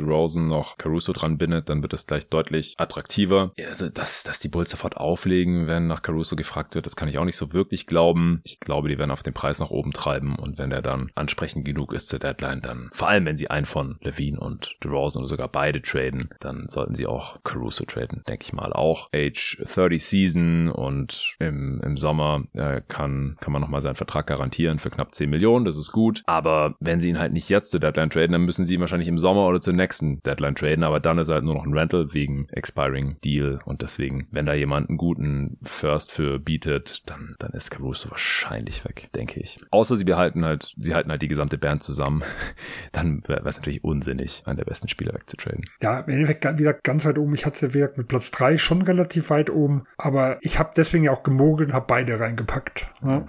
Also einer von beiden, das, das tut die Chance ja auch verdoppeln. Ja, ja, genau, auf jeden Fall. Das ist das so elegant gelöst. Ja, ich hau jetzt mal noch einen Spieler raus, der jetzt kurzfristig in die Schlagzeilen gekommen ist. Der wurde auch schon getradet diese Saison, nämlich mit James Harden. Es ist aber nicht James Harden, sondern PJ Tucker. Der hatte erst keine offensive Rolle mehr bei den Clippers, hat über viele, viele Spiele kaum noch Würfe genommen und vor allem nicht mehr gepunktet und hat jetzt gar keine Rolle mehr in der Rotation, wurde vom Rookie Kobe Brown im Prinzip aus der Rotation verdrängt. Und so hatte sich das der alte PJ Tucker hier nicht vorgestellt. Äh, hat man jetzt auch lesen können, hat auch äh, Shams unter anderem verlauten lassen, dass Tucker sich zwar professionell verhält, aber unzufrieden ist mit seiner nicht vorhandenen Rolle. Und ich könnte mir schon vorstellen, dass, also mich wundert es ein bisschen, dass er hier komplett aus der Rotation rausgefallen ist. Aber ich denke, es gibt halt auch Teams, wo er noch ein bisschen besser reinpasst und die dann auch für ihn traden würden. Ich glaube nicht, dass man da noch viel für bekommt. Ich glaube, die Clippers sind auch einfach froh, dann sein Gehalt loszuwerden, denn der gute Mann verdient ja immerhin 11 Millionen und für jemand, der gar nicht spielt, ist es dann schon einigermaßen teuer für so ein Team, das irgendwie 121, 122 Millionen Repeater Tax zahlt. Das geht dann schon direkt ordentlich nach unten. Also wenn sie den irgendwohin loswerden können, ohne Gehalt aufzunehmen oder ohne viel Gehalt aufzunehmen, dann haben sie es, glaube ich, sofort für einen Second oder so. Wenn sie Gehalt dabei irgendwie aufnehmen müssen, das zurückkommt, was ich mir auch vorstellen kann. PJ Tucker bekommt ja auch nächste Saison noch äh, durch eine Player Option, die er dann wahrscheinlich zieht, 11,5 Millionen. Dann kostet er wahrscheinlich mehrere Seconds. Ich kann mir fast nicht vorstellen, dass der noch einen First kostet. Vielleicht so einen ganz, ganz niedrigen. Wie siehst du das mit PJ Tucker? Also ich habe Tucker gar nicht auf meiner Liste. Wow. Ich sehe den Case absolut, den du gemacht hast. Ich kann mir vorstellen, dass wenn die Clippers nochmal versuchen, äh, irgendeinen Deal einzufädeln, äh, was sie in den letzten Jahren ja zu Deadline immer gemacht haben, könnte er nochmal so ein Gehalt sein, was da mit drin ist. Aber ich, ich sehe jetzt nicht das Team, das für PJ Tucker tradet und was mit abgibt, weil auch er hat ja noch eine Player-Option im nächsten Jahr. Also da haben ja auch so ein bisschen die Kandidaten dazu gefehlt, weil ich hatte so das Gefühl, dass im Harden-Trade er für die Clippers jetzt nicht wertlos oder so war, aber dass er eigentlich maximal als neutrales Asset damals gesehen wurde mm. und nicht irgendwo als positives. Und das fällt mir da schwer jetzt zu sagen, okay, dieses Team will noch was für ihn abgeben, sondern eher vielleicht sowas wie, sagen wir, letztes Jahr haben wir es bei den Lakers gesehen, die haben Beverly gegen ähm, Mobamba und so getradet. So, so ein Deal nebenbei, wo der eine den Problemfall des anderen irgendwo los wird, aber jetzt kein Deal, wo ich sage, da geht ein Team gezielt auf die Person. Anders wäre, wenn er ein Buyout zustimmen würde, zum Beispiel, also wenn beide Seiten das machen würde. Ich glaube, dann wäre er plötzlich heiß begehrt. Aber für sein Gehalt bin ich mir sehr unsicher. Ja, also ich glaube halt, dass Teams, die ihn auch schon mal hatten und erfolgreich mit ihm waren, dass die vor allem heiß auf ihn sind. Äh, Miami zum Beispiel, die haben jetzt halt keinen so richtig passenden Vertrag und auch mehrere zusammenzubinden wird schwierig weil er halt 11 Millionen verdient. Oder auch Milwaukee, genau dasselbe Problem. Die würden ihn bestimmt auch mit Kusshand zurücknehmen, mit ihrem Loch da gerade auf dem Flügel, aber die haben auch keinen passenden Vertrag. Also Bobby Portis werden die Clippers einfach nicht zurückhaben wollen. Da müsste man irgendwie einen Three-Teamer draus machen, so nach dem Motto, die Clippers sind irgendwie froh, dass sie sein Gehalt los sind und äh, irgendwer nimmt dann halt Bobby Portis, der ihn haben will, oder man muss dann dafür halt vielleicht auch noch einen Second abgeben oder sowas. Ich weiß nicht. Ist es nicht einfach, aber ich glaube, er hätte schon irgendwie einen Markt. Also ich würde noch in Phoenix nehmen, ehrlich gesagt. Äh, Wäre auch so eine Art Comeback. Aber auch da gegen wen? Ja, Grayson Allen würde zum Beispiel passen, das Gehalt. Dann ist halt die Frage, wer nimmt Grayson Allen? Die Clippers brauchen ihn nicht. Müsste man auch irgendeinen Three-Teamer machen oder Nasir Little plus X. Wobei Grayson Allen bisher Mehrwert gezeigt hat. Aber das ist halt Regular Season. Ich glaube, in den Playoffs ist Grayson Allen auch schwierig. Und vielleicht hat PJ Tucker da nochmal einen zweiten Frühling und spielt halt wie für die Bucks oder Heat. Für die Sixers war ja auch noch okay, so. Nur für die Clippers war er total non-existent zuletzt. Also ich kann mir schon vorstellen, dass er irgendwie einen Markt hat. Aber ich kann mir genauso gut vorstellen, dass die Teams halt sagen, so ja, wird schwierig mit dem Trade, wir spekulieren lieber auf ein Buyout und dann verzichtet PJ Tucker halt auf ja die Höhe des ähm, Veteran Minimums für die restliche Saison und dann sparen die Clippers da auch Geld und dann kann er sich sein Team quasi aussuchen. Das Problem ist ja eher das von nächstem Jahr. Also ich denke, die, die Clippers werden halt ungern auf für zwei Jahre Gehalt bezahlen. Ich bin mal gespannt, wie viel Tucker abgeben müsste. Aber er ist zumindest rein theoretisch in so einem Alter, wo manche Spieler auch schon gesagt haben, okay, ich verzichte auf ein bisschen was, um mir meine Situation aussuchen zu können. Ich denke, wenn er in beiden Jahren auf ein bisschen was verzichtet, dann halte ich das für realistisch. Weil für die Clippers wäre das ja schon viel Gehalt, also viel Text vor allem, was die sparen. Wenn Tucker da mal, sag ich mal, auf vier Millionen pro Jahr verzichtet oder so. Ich weiß halt nicht, ob Tucker das macht, weil er hat schon einen Titel und er hat nicht so super viel verdient in seiner Karriere, weil er ja lange Zeit ein Rollenspieler war und nicht besonders gut bezahlt. Ja, schwierige Situation. Also, wie gesagt, ich halte den Trade für einigermaßen wahrscheinlich und deswegen habe ich ihn hier noch mit drin. Ja, aber steht auch auf, stand auch auf meiner Liste von erweiterten Kandidaten, aber er ist bei mir nachher rausgeflogen. Bei meinen so zehn Streichkandidaten. Dann habe ich noch einen Spieler, der vor Siakam ist. Und das ist äh, Tyrus Jones von den Wizards. Ja, hey.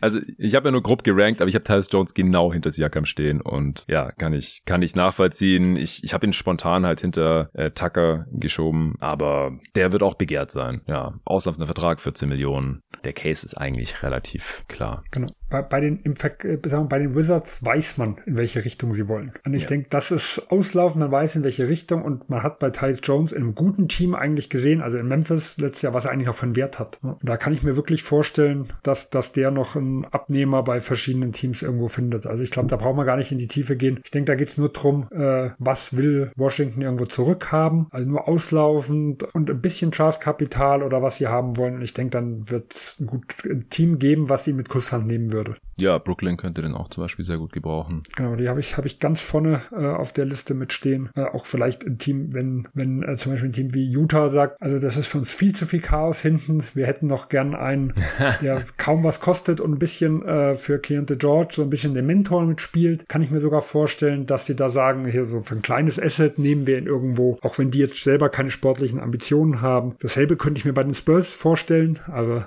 ob die jetzt den Weg gehen wollen mit dem gescheiten Point Guard, weiß ich nicht. Ja, auch Toronto, die, sag ich mal, momentan Schröder spielt ja nicht gut, die dann vielleicht, wenn sie doch den anderen Weg, also so den Pöltl-Weg von letztem Jahr gehen, ob sie sagen, wir holen uns da noch ein Backup für Schröder und äh, setzen dem ein bisschen mal die Pistole auf die Brust. Also da gibt es für mich genug Teams, die da irgendwo Interesse haben könnten. Ja, ja, auf jeden Fall. Also die Wizards sind halt auch das, das klassische Team, habe ich ja vorhin schon mal kurz erwähnt, die als Seller auftreten werden. Da kann man sich bedienen. Und ich glaube halt, dass Tyus Jones am einfachsten zu traden ist. Dallon Wright schlägt in eine ähnliche Kerbe, ist defensiv halt stärker, dafür offensiv schwächer, aber auch auslaufen, verdient nur 8 Millionen, ähm, Age 32 Season. Also da wird sich jetzt auch niemand die Finger danach lecken, aber bringt den Wizards halt nichts, wird im Sommer spätestens weg sein. Deswegen kann man den dann auch für einen Second Rounder traden oder so. Gallinari, wenn da noch jemand Interesse hat, ich glaube es eher nicht. 6,8 Millionen expiring. Kuzma hat halt noch einen langen Vertrag, aber der ist immerhin declining. Der verdient jetzt 25,5 Millionen, dann 23,5, 21,5, 19,4.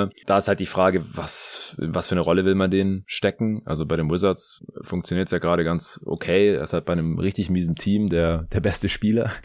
Und ist halt die Frage, ob, ob man dann denkt, dass er wieder so ähnlich funktionieren kann, wie als er mit den Lakers als Rollenspieler die Championship geholt hat und ist einem das dann halt dieses Geld wert. Das ist halt zum Beispiel deutlich günstiger als Jeremy Grant, hat aber noch nie auf dem Niveau den, den Dreier getroffen und äh, ja, defensiv war auch noch nie so ganz auf dem Niveau. Hast du Kai Kuzma in deiner Top 10? Nee, letztes Jahr hatte ich ihn drin, dieses Jahr nicht, weil mm. ich, ich frage mich, also ich, ich könnte mir vorstellen, dass er irgendwann noch getradet wird, aber wenn ich jetzt sehe, dass die Wizards ja im Sommer zum Beispiel jemanden wie Jordan Poole geholt haben, äh, für kaum Gegenwert, also für einen eigentlich auslaufenden Vertrag, dann scheinen sie ja doch noch, zumindest, also hatten sie damals gedacht, irgendwo gewissen Wert zu legen auf äh, jemand, der so ein bisschen auch äh, scoren kann, der noch nicht zu alt ist. Da könnte ich mir vorstellen, weil Pool überhaupt nicht funktioniert, dass sie für Kusma schon noch ein bisschen mehr haben wollen, wie andere Teams ausgeben. Also ob ich, ob er den Vertrag bei den Wizards beendet, darauf würde ich, würde ich nichts groß verwetten. Äh, aber ich könnte mir vorstellen, dass, dass so der Preis für Kusma noch etwas zu hoch ist für die Liga. Ja, aber auch er war so in meinen Streichkandidaten. Ich habe ihn nicht komplett äh, außen vor gelassen. Ja, also sie müssen ihn halt jetzt noch nicht traden. Wie gesagt, er wird immer günstiger. Deswegen kann ich mir auch vorstellen, dass der Gegenwert eher immer besser wird. Er ist jetzt, auch obwohl die Situation ja gerade alles andere als optimal ist,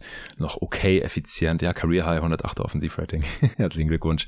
Also ich glaube auch nicht, dass er jetzt unbedingt sofort getradet wird. Ich finde die Situation ein bisschen vergleichbar wie mit Jeremy Grant bei den Portland Trailblazers. Wie gesagt, nur dass Grant halt mehr verdient, aber dafür auch der gefragtere Spielertyp sein könnte und ein bisschen älter ist und Portland vielleicht ein bisschen mehr Druck verspürt, ihn zu traden, als jetzt bei Kuzma. Ja, und aber das Gehalt ja von Kuzma schon auch so gewählt sein könnte, dass sie mit ihm planen. Also weil dieses, dass es nach unten geht, ist ja für die Wizards ein großer Vorteil. Ob für das andere Team weiß man ja noch nicht. Das kommt ja darauf an, wer ihn haben will, weil die müssen ja erstmal mehr Gehalt aufbringen. Es gibt ja auch Teams, die jetzt schon mit Text und sowas zu kämpfen haben, die vielleicht lieber ein anderes Vertragskonstrukt hätten. Also das, das Einzige, was man sicher sagen kann, ist, dass das Vertragskonstrukt pro Wizards Zukunft irgendwo aussieht. Ja, und das spricht ja dafür, dass man zumindest vielleicht mit ihm plant. Dafür, dass sie mit ihm planen, ist er mir schon zu alt. Der ist 28. Die Wizards brauchen noch ein paar Jahre. Also die haben aktuell keinen jungen Spieler, um den man wirklich aufbauen kann. Also Koulibaly ist ein cooles Piece, aber schreit jetzt auch nicht nach Franchise-Player. Also den müssen sie erstmal noch draften dieses Jahr. Wenn das nicht klappt, dann nächstes Jahr. Also bis die wieder annähernd Richtung Postseason gehen, ist Kuzma halt schon über 30. Also ich, ich glaube nicht, dass sie wirklich mit ihm planen. Wie gesagt, ist jetzt ganz okay, so als Alleinunterhalter. Wer einen Rebuild, der macht den Pick nicht kaputt und wenn halt jemand dann irgendwie einen guten First auf den Tisch legt oder, oder zwei schlechtere, dann, dann traden sie ihn, denke ich. Also mit Plan meine ich auch nicht unbedingt, dass das nächste Wizards-Team um ihn gebaut wird, sondern vorteilhaft für die Wizards und mit dem Plan kann ja auch sein, noch ein, zwei Jahre halten und dann sein Gehalt niedriger, die Laufzeit kürzer, dass dann vielleicht der Trade-Wert von Kuzma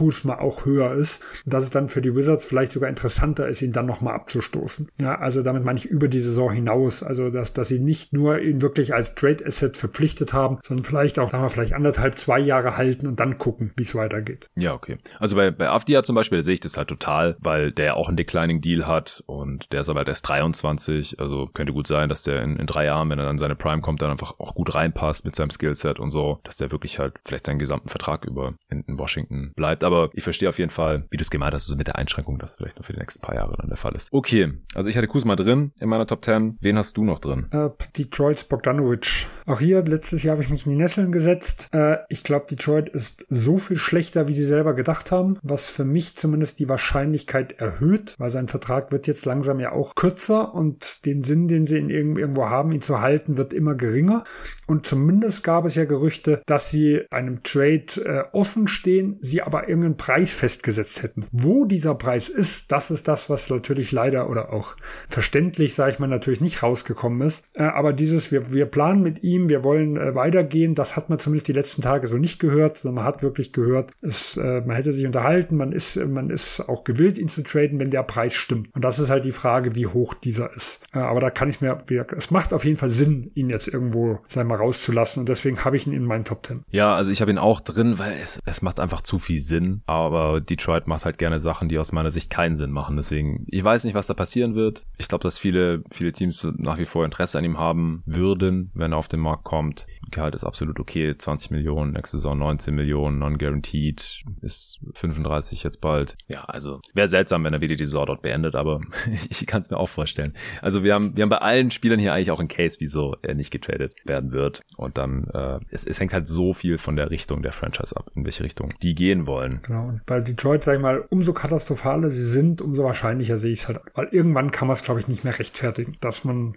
weil dann, gerade wenn ihr jetzt länger mit dem Team spielt, kann man ja irgendwann sagen, okay, dann bringt das ja auch nicht mehr was. Der, er soll ja dieses vielleicht Shooting bringen, dass ein Kate Cunningham vielleicht ein bisschen mehr Space und sowas hat, aber wenn das ja alles nichts hilft, dann ist der Case pro Trade halt immer größer. Aber auch hier, ich würde kein Geld drauf setzen, äh, dass er getradet wird, weil da gibt es nur immer ganz wenige Kandidaten, wo man sich wirklich sicher sein kann. Und dazu gehört Bogdanovic auch nicht, selbst wenn er in den Top 10 ist. Ja, ja ich habe jetzt noch einen Kandidaten von den Charlotte Hornets, Gordon Hayward. Auslaufender Deal, 31,5 Millionen, ist nicht so einfach zusammenzukratzen. Ich glaube, da kriegt man auch nicht mehr wirklich was für. Also ich wäre schockiert, wenn man da noch irgendwie einen First bekommt. Ein paar Seconds muss man sich wahrscheinlich zufrieden geben. Oder man muss sich wahrscheinlich auch mit irgendwas zufrieden geben. Im Zweifel läuft er halt einfach aus. Aber ich fürchte halt, dass die Hornets ja jetzt schon wieder raus sind aus jeglicher Postseason-Diskussion. Ich gehe davon aus, dass es die Hornets auch bis zur Trade Deadline dann noch realisieren und halt auch entsprechend handeln. Ist jetzt halt äh, auch Pech, dass Lamelo Ball wieder verletzt ist und davor lief es aber auch schon nicht so besonders toll und Hayward macht hier nicht den Unterschied, wenn man da noch irgendwas für bekommt oder ihm vielleicht auch einen Gefallen tun will, wenn ein Contender oder halt ein Playoff-Team ihn sich reinholen will für irgendwie einigermaßen totes Gehalt, dann kann ich mir vorstellen, dass er getradet wird. Aber es ist halt auch nicht ganz so einfach. Da gibt es jetzt auch nicht so den offensichtlichen Trade, finde ich. Ja, ich habe ihn auch auf Platz 10. Also der war jetzt bei mir auch noch mit rein geschafft. Okay. Ich glaube, das Interessanteste, interessant für die anderen Teams wäre es, dass bei ihm auch eine Extension, eine vorzeitige, relativ einfach zu realisieren ist, weil diese 105%-Regel, die er maximal bekommen darf, sehe ich jetzt bei seinem Gehalt jetzt überhaupt nicht als Problem. Da geht es ja eher darum, auf wie viel verzichtet er. Und dass man das vielleicht sogar ein Team sagt, äh, mit ihm sogar eine Extension gleichzeitig versucht zu verhandeln und sagt vielleicht so ein, zwei Jahre äh, wollen wir noch haben, vielleicht für 15 bis 20 Millionen irgendwas in der Richtung. Und auch hier habe ich mir zum Beispiel als ein offensichtlicher Kandidat die Cavs aufgeschrieben. Das wäre so dasselbe, was ich vorher bei Grant gesagt habe, dass die versuchen, nochmal einen auf den Flügel zu bekommen, ein gewisses Risiko dafür eingehen, weil sie kaum was haben und äh, in Levert und Okoro und Rubio bündeln. Und da würde ich vielleicht sogar sagen, Okoro ist als Gegenwert gut genug, dass die das mal ausprobieren können. Da würde ich, müsste man nicht mal irgendwelche Swaps oder Zweitrunden-Picks oder sowas drauflegen. Das, das wäre sogar ausreichend. Vielleicht auch die Lakers, die was bündeln oder, oder die Sixers, die sagen, da haben wir einen klassischen größeren Flügelspieler, der auch Wurf hat, dass wir auslaufende Verträge für ihn bündeln. Hayward ist ja auch auslaufend, würde sogar die Strategie, falls sie wirklich Richtung Capspace gehen, nicht mal gefährden. Also äh, da gibt schon ein paar Teams, aber der, das Gehalt macht es natürlich schwierig und da müssen, müssen auch vielleicht ein, zwei Spieler gehen, wo man sich überlegt, macht das Sinn, die abzugeben? Und will Charlotte die auch wirklich haben? Ja, also Stand jetzt, finde ich, macht es weder für die Cavs noch für die Sixers Sinn, weil die einfach irgendwie Spieler zusammenbinden müssen, die teilweise vielleicht alleine schon besser oder sinnvoller oder passender oder im Zweifel einfach nicht verletzt sind im Vergleich zu Gordon Hayward. Also ich würde jetzt halt anstelle der Sixers ungern irgendwie Batum oder Covington in so einen Trade reinschmeißen und mit Marcus Morris, Korkman Thomas, Daniel House, kommst du hin? Die Frage ist, also zum Beispiel Paul Reed, ich weiß, die Sixers-Fans werden mich jetzt steinigen, aber selbst da, wir wissen ja noch gar nicht, wie interessiert sie wirklich an dem Vertrag waren. Ob jetzt äh, Murray gesagt hat, wir matchen das, weil wir wollen das Asset nicht verlieren, ähm, weil ihr, Danny Ainge hat sich ja was gedacht bei dieser Konstruktion. Und wenn du so einen, äh, einen Vertrag anbietest, dann wird es ja kein anderes Team gegeben haben, was ihm mit diesen ganzen ungarantierten Dingen irgendwas Besseres angeboten hat. Also vielleicht ist ja der Markt gar nicht so groß. Ihn könnte könnte man ja auch da irgendwo mit reinbündeln, falls, wie gesagt, die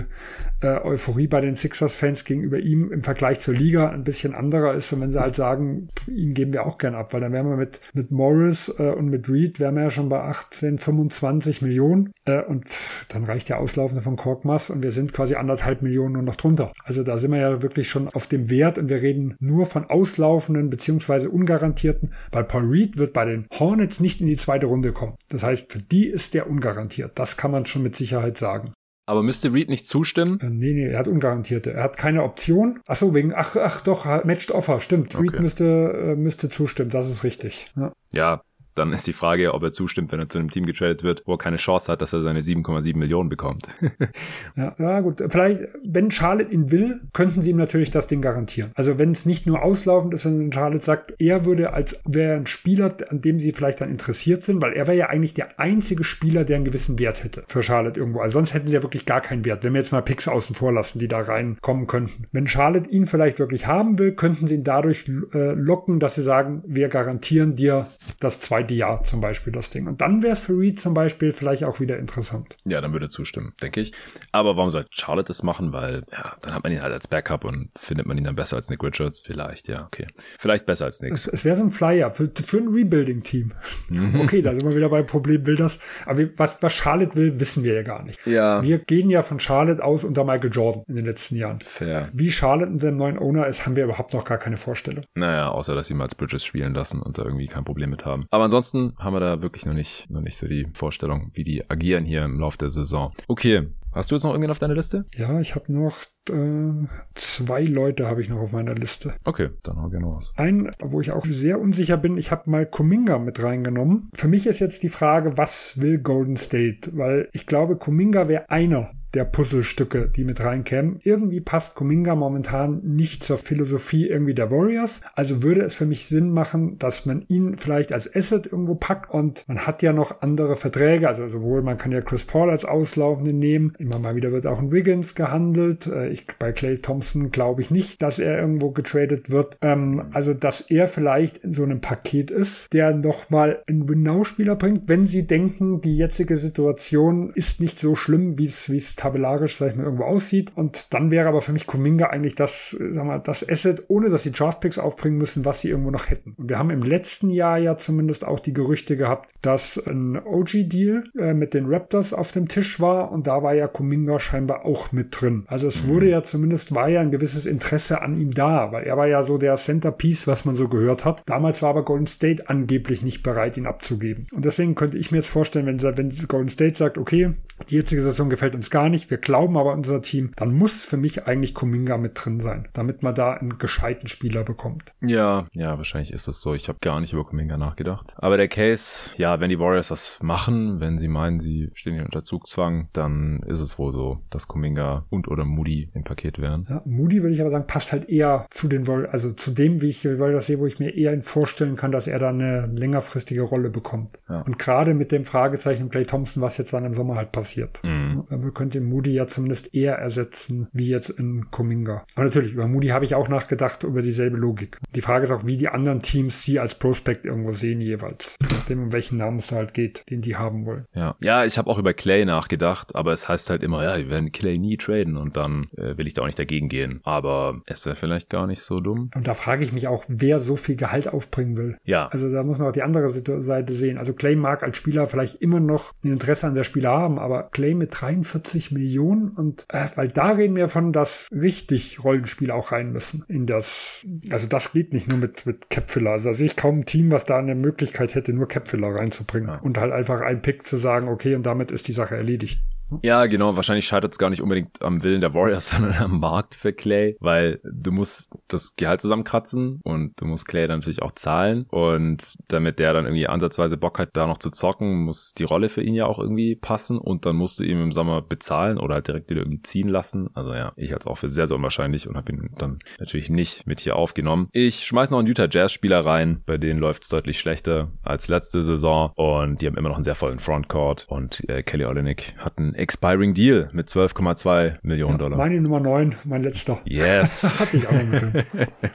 Haben wir wieder nicht so viel Übereinstimmung wie letztes Jahr, ja. aber ein paar haben wir dann doch gleich drin. Ja, ja doch, auf jeden Fall. Ja, ja ich glaube, für Olenek wird ein Markt da sein. Der Case macht sich von selber. Genau, wir haben auch letztes Jahr schon den Case gemacht, glaube ich, aber dann halt gesagt, sie müssen jetzt nicht traden, weil halt nächstes Jahr auch noch Vertrag oder war halt ungarantiert und sie konnten es einfach garantieren. Und auf der anderen Seite wird er auch nicht Teil des nächsten guten Jazz-Teams sein, ist 33 und sie haben halt, wenn alle fit sind, damit Markenen, John Collins, Walker Kessler und dann haben sie ja eigentlich noch Taylor Hendricks gedraftet, mehr als genug Spieler Spieler. Ome Jozefin ist in die Rotation reingekommen. Die haben da mehr als genug Spieler, sodass Kelly Olynyk eigentlich weg sollte, bevor er dann im Sommer wahrscheinlich ersatzlos weg ist. Ja, der Hauptcase dagegen ist, dass er den Ancient Riesenfan mhm. ist, aber ich, die der Situation, glaube ich, hat sich schon ein bisschen ja geändert. Ja. genau, ja.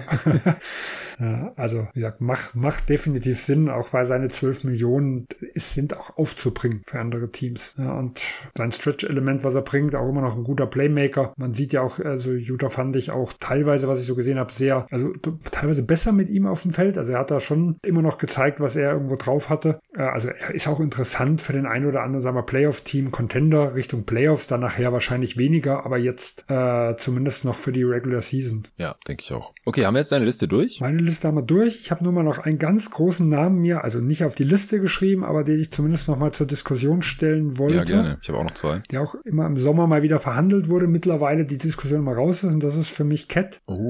Ähm, also ich habe überhaupt nicht drüber nachgedacht, ihn auf die Liste zu setzen. Nee. Äh, jetzt, wo es bei Minnesota läuft, weiß ich auch nicht, ob er wirklich auf der Liste ist und trotzdem gibt es für mich immer noch genug Gründe, warum Minnesota drüber nachdenken könnte. Ein bisschen gehe ich mal in dieselbe Richtung wie vorher bei Levine. Dieses Jahr hat Cat einen Vertrag von 36 Millionen und das kann eigentlich noch viele Teams durch Aggregaten von den Dingen äh, mitspielen. Mhm. Im nächsten Jahr reden wir von knapp 50 Millionen. Ja. Da wird es echt problematisch, falls die Timberwolves nicht ganz langfristig mit ihm planen. Und Minnesota ist, wird im nächsten Sommer schweineteuer. Das heißt, ohne äh, dass sie Conley verlängern und dann bricht für mich der äh, teilweise das Team auch äh, irgendwo mit zusammen, weil Conley, also seine Addition letztem Jahr, hat einen riesen Schub gebracht. Nicht, dass er jetzt ein super toller Spieler oder so wäre, aber er bringt das, was sie brauchten und das ist eine gewisse Struktur. Das fehlt vielen anderen und äh, da fehlt, fehlt ja jeglichen Backup für mich in Minnesota momentan. Und äh, auch ein Kyle Anderson läuft ja aus und trotzdem sind sie schon bei, je nachdem, wen sie jetzt alles halten, wenn sie garantieren, aber bei mhm. ungefähr 15 Millionen in der Text. Mhm. Ich weiß nicht, ob das Team so gehen kann.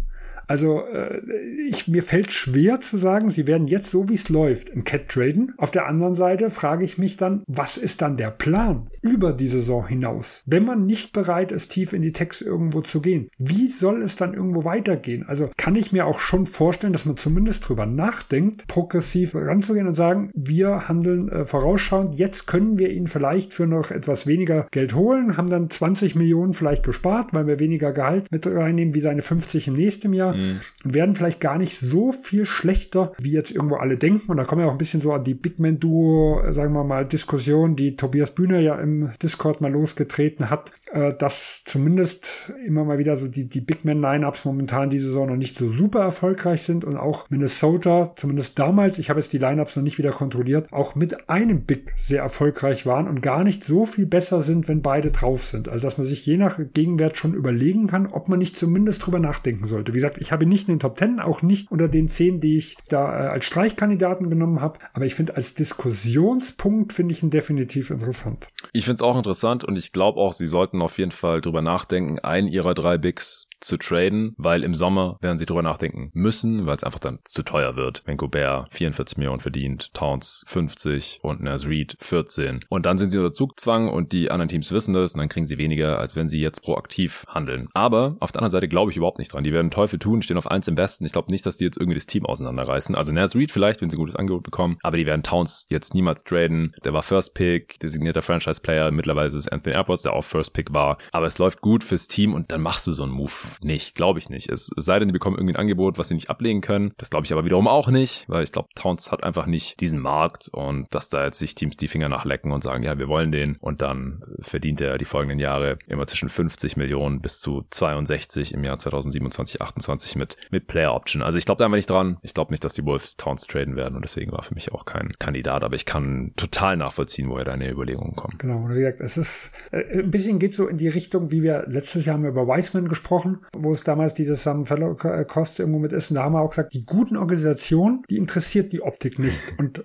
Golden State hat dann reagiert, obwohl es scheiße aussah, um es mal so auszusehen, der Deal, wenn du einen zweiten Pick mit opferst. Da weiß ich natürlich, auch hier Minnesota als gute Organisation können wir noch schlecht sagen. Auch hier haben wir einen Besitzerwechsel quasi erst Der aber immer noch nicht ganz durch ist anscheinend finanziell, weil die Taschen von... Ja, genau. Ich glaube, immer wieder Anteile ja. müssen immer mehr zahlen, so wie ich das verstanden habe. Man weiß ja nicht, ob die es zusammenkriegen, so habe ich gehört. Ja, genau. So A-Rod und sein Partner, mir fällt der Name gerade nicht ein, die äh, schieben das wohl immer weiter raus, die Zahlungen und sind irgendwelche Raten offen, hat dann Glenn Taylor mal irgendwie verraten in dem Interview. Also der aktuelle Owner, der deutlich reicher ist, hat sich quasi so ein bisschen drüber lustig gemacht, so nach dem Motto, die haben nicht genug Kohle, um, um mir das Team direkt abzukaufen. Und es spricht ja auch dafür, dass äh, sie dann eher nicht tief in die Tags gehen wollen. Auf der anderen Seite muss das Front Office sich ja Gedanken darüber gemacht haben, als sie für Rudy Gobert getradet haben, oder für Conley, alle spätestens dann, wie sie das Team annähernd zusammenhalten wollen, die kommenden Jahre. Also ich bin da wirklich sehr, sehr gespannt. Ja, gut. Auch hier, wir haben jetzt im neuen CBA quasi einen maximal 10%igen Cap-Anstieg. Wir wissen ja auch nicht damals, ob die Teams vielleicht mit dem TV-Deal spekuliert haben und wieder mit einem 30%igen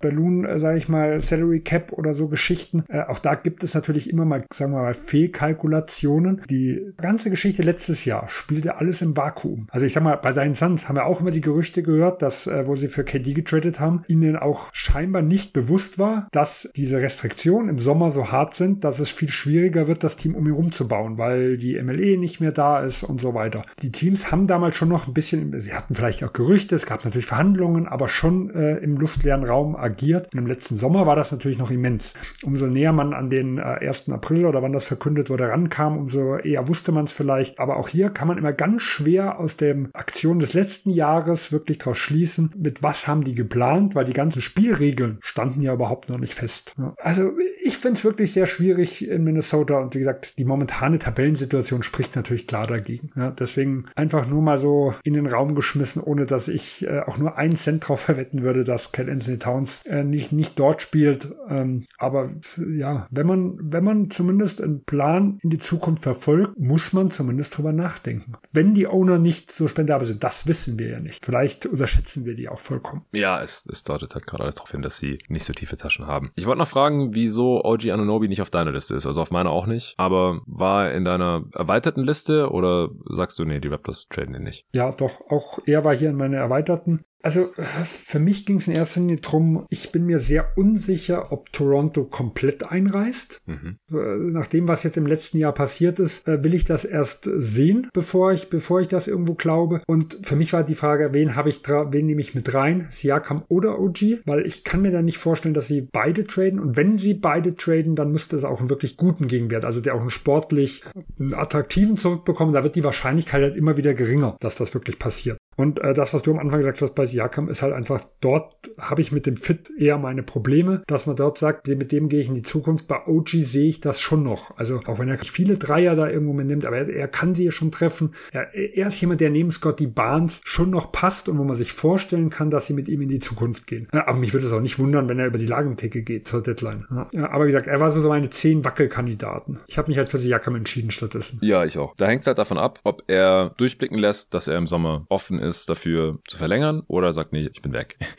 Und äh, wenn er sagt, nee, ich bin weg, weil er ist ja unrestricted, dann sollten sie ihn traden. Deswegen würde es mich dann auch nicht wundern, wenn er getradet wird. Aber wenn er grundsätzlich offen dafür ist zu bleiben, dann wären die ja total bescheuert. 26-jährigen äh, All-Defensive Level Perimeter Defender, Luca hat ihn wieder auf 1 bei seinen Defensive Perimeter Playern of the Year wegzutraden, der zu Scotty Barnes passt, der in die Timeline reinpasst, den sie letztes Jahr auch schon nicht getradet haben, obwohl die Memphis Grizzlies wie viel Firsts geboten haben? Drei, vier? Drei, also zwischen drei und vier war, war glaube ich, irgendwo die Rede. Also ich glaube, bei Bridges waren es auf jeden Fall vier, ich glaube, OG waren es drei. Ja. ja. Auch wenn man natürlich nie genau weiß, welche. Natürlich. Das ist ja immer die Problematik. Wobei, momentan sehen die Memphis Picks ja interessant aus. Aber der Punkt ist ja, dieses Jahr wird das Angebot nicht so hoch ausfallen wie letztes Jahr, weil er ist ein Expiring. Er ist ein Rental für noch ein Drittel der Saison plus eventuell Playoffs. Und die Grizzlies, da wird es schwierig mit Playoffs. Das heißt, ich glaube, dieses Jahr würden die das Angebot nicht nochmal auf den Tisch legen und dann wäre äh, Ujiri wieder dumm gewesen, das letzte Saison nicht anzunehmen. Also ich fände brutal schwachsinnig, wenn sie ihn traden. Deswegen habe ich ihn rausgelassen. Es sei denn, er sagt, ich bin auf jeden Fall weg, ich habe keinen Bock mehr auf Toronto, ich gehe irgendwann das hin, wo mir Geld angeboten wird. Genau, dann, dann müsste er. Gut, dann wäre das vielleicht aber auch nächstes Jahr schon gewesen. Ja. Weil letztes Jahr war ja zumindest so, was die Gerüchteküche anging, auch nicht so Friede, Freude, Eierkuchen in Toronto. Mhm. Vielleicht ein Punkt, was dagegen, also was für ein Trade jetzt und gegen ein letztes Jahr sprach. Auch hier sind wir wieder im CBA-Bereich. Wir wussten im letzten Jahr nicht, wie die, äh, äh wie die Regelung aussieht für vorzeitige Verlängerung. Wir haben jetzt die 140% Regelung, das reicht für OG nicht. Es wurde im letzten Jahr äh, zwischen 130 und 150% Regelung alles Mögliche gehandelt.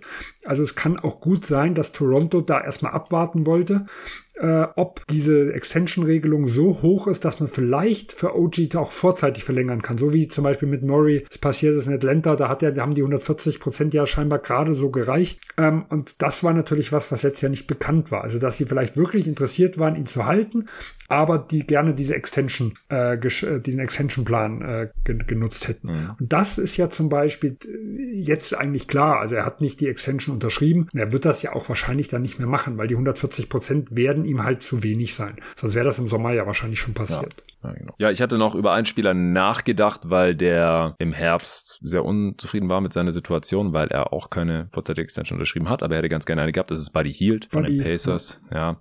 Aber mittlerweile würde es mich wundern. Ich hatte die Pacers auch ein bisschen pessimistischer gesehen vor Saisonstart, als sie jetzt gerade dastehen, weil ich halt dachte, okay, der, der will irgendwie weg, weil die Pacers ihn nicht bezahlen wollen und bevor er dann im Sommer für gar nichts weg ist, werden sie wahrscheinlich traden und im Trade werden sie halt keinen Ersatz bekommen, der Buddy Hield adäquat ersetzen kann. Das ist bis jetzt nicht passiert und ich glaube halt auch, dass das Gewinnen hier so ein bisschen darüber hinweg über diese Vertragssituation von Buddy Hield und wenn es bei den Pacers läuft und Hield eine solide Saison hat, dann, dann bezahlen sie ihm vielleicht auch mehr. Vielleicht haben sie auch gesagt, hey, spiel mal eine gute Saison, wir gucken mal, wie es läuft und dann bezahlen wir dich auch gerne nächsten Sommer. Und er war dann halt angepisst, weil er lieber natürlich früher die finanzielle Sicherheit gehabt hätte. Jedenfalls, ich kann mir gerade nicht mehr vorstellen, dass die Pacers Buddy Hield traden und deswegen ist er jetzt aus der Top 10 rausgekommen rausgefallen. Es ist nicht komplett ausgeschlossen. Wenn die Pacers jetzt ein tolles Angebot bekommen, mit dem alle Seiten zufrieden sind, dann lösen sie dieses Problem halt vor dem Sommer. Will ich nicht ausschließen, aber ich kann es mir gerade schwer vorstellen. Wie siehst du das? Ja, auch hier habe ich nochmal in Betracht gezogen, dass vielleicht eine Extension ja doch noch wieder äh, in hm. Frage kommt.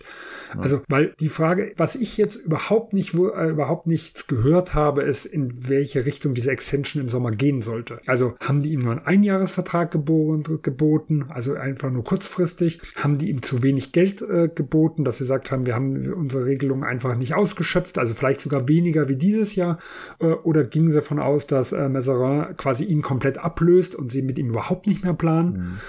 Ähm, diese gute Saison, die die Pacers haben und Hield ist, glaube ich, jetzt so aus meinem Gedächtnis, hat aber keine so überragende, kann ja von beiden Seiten auch so ein bisschen das Ganze äh, ein bisschen ändern. Wir hatten letztes Jahr zum Beispiel Miles Turner ja gesehen, da ist ja die Extension quasi mit, äh, also mit diesen speziellen, dass die ein Jahr hochgepusht haben dann nach unten gegangen ist, kurz vor der Deadline gekommen und die haben ja auch im, im Sommer hat äh, Turner quasi im Interview gesagt, dass er sich gut vorstellen könnte, für die Lakers zu spielen. Also wir haben ja eine ähnliche Situation gehabt, wo dann der gesamte Saisonverlauf äh, die Fronten etwas geändert mhm. hat genau. in der Region. Plötzlich kam eine Extension, die ja im, im, Sommer, wie gesagt, dann erstmal ja scheinbar so nicht zur Debatte stand. Die hätten sie auch vorher schon machen können. Mhm. Und da hat natürlich die, das letzte Jahr einem dann irgendwo auch Lügen gestraft, weil da hatte ich ihn auf meiner Liste mit Miles Turner und deswegen habe ich äh, Hield auch über nachgedacht, aber doch nicht in die Top Ten gesetzt. Ja, genau. So ging es mir auch. Hast du jetzt noch irgendwelche Namen, die du droppen willst, ohne dass wir da jetzt noch ewig ein drei Tage drüber quatschen? Ja, ich, ich habe jetzt hier noch jemand wie äh, Mitchell von den Kings mit drin, oh. weil der hat bei Sacramento jetzt keine Rolle mehr und ich könnte mir vorstellen, wenn Sacramento dann doch nochmal einen kleineren Move machen mhm. will, dass sie vielleicht ihn so als, sag ich mal, als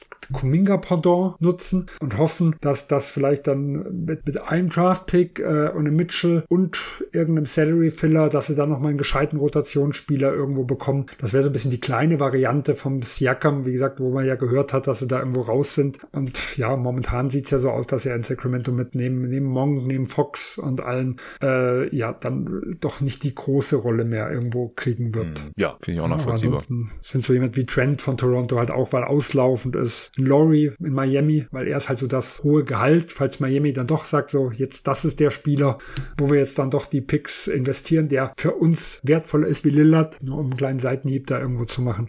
Da wäre es halt so der typische Kandidat, entweder er, der wäre der Auslaufende oder Hero, falls dann Miami sich doch von ihm mal irgendwo trennen will. Das sind so für mich nochmal so, so ganz klassische Kandidaten gewesen. In Highland bei den, äh, bei den Clippers, dass die vielleicht sagen, okay, wir haben, wir haben ja kaum Assets, vielleicht ist er nochmal so ein, zwei Zweitrunden-Picks äh, irgendwo, dass wir halt auslaufenden von äh, nochmal einen auslaufenden, den wir irgendwo haben, nehmen und vielleicht nochmal versuchen, mit Highland den irgendwie zu koppeln. Aber auch das, also aus der Erfahrung der letzten Jahre, dass die immer sowas gemacht haben. Ja, nachvollziehbar. Okay, Sven, dann vielen Dank dir. Ist jetzt auch wieder hier ein einigermaßen langer Pod geworden, dafür, dass wir uns eigentlich gar nicht so sicher sind, wer jetzt hier als erstes oder am sichersten getradet wird. Wir werden sehen nach der Deadline dann. Äh, können wir resümieren. Wir werden ziemlich sicher auch wieder eine Mock-Trade-Deadline machen hier bei jeden Tag NBA. Äh, voraussichtlich wieder mit dir, wenn du Bock hast, natürlich, mit Luca, Tobi Bühner, die üblichen Verdächtigen. Und dann werden wir natürlich auch die Trade-Deadline hier covern bei jeden Tag NBA. Und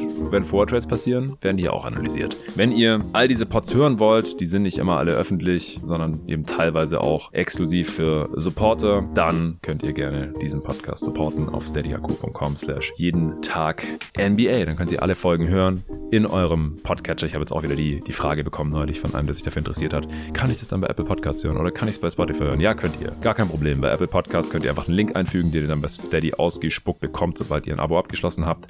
Und bei Spotify da äh, könnt ihr sogar jetzt, wenn ihr noch kein Supporter seid, den Supporter-Feed sehen. Wenn ihr jeden Tag NBA eingebt und dann noch Supporter-Feed dahinter schreibt, dann seht ihr die Folgen. Ihr könnt sie nur nicht anhören, weil ihr dann aufgefordert werdet von Spotify, euch bei Steady einzuloggen oder mit eurem Steady-Account einzuloggen. Steady und Spotify haben eine Partnerschaft. Deswegen funktioniert das alles sehr, sehr smooth, aber es funktioniert auch in x anderen Podcast-Apps. Gar kein Problem. Ihr könnt in unseren Supporter-Discord reinkommen, wo 500 unserer Supporter NBA-Fans jeden Tag über die NBA diskutieren, über ihr Lieblingsteam im Team-Channel oder in den allgemeineren Channels. Wenn ihr Supporter seid und da reinkommt, reinkommen wollt, dann schreibt mir einfach eine kurze Message auf Steady, dann schicke ich euch den Einladungslink. Auch gar kein Problem. Ihr könnt Fragen stellen für die Answering Machine, unser Fragen-Antwort-Format. Das nehme ich normalerweise immer montags auf. Diese Woche jetzt habe ich es mal nicht geschafft, aber nächste Woche wieder auf jeden Fall. Vielleicht auch mal wieder zu zweit ein paar Fragen beantworten, da hätte ich auch mal wieder Bock drauf. Und noch vieles mehr. Also gerne supporten und unterstützen, dass wir hier diesen Content machen können. Und auch so Experten wie Sven ab und zu mal reinholen können, der dann hier seinen Senf dazu abgeben kann zum Trademarkt hier vor dem 15. Dezember 2023. Ich danke allen fürs Zuhören und bis zum nächsten Mal. Ciao.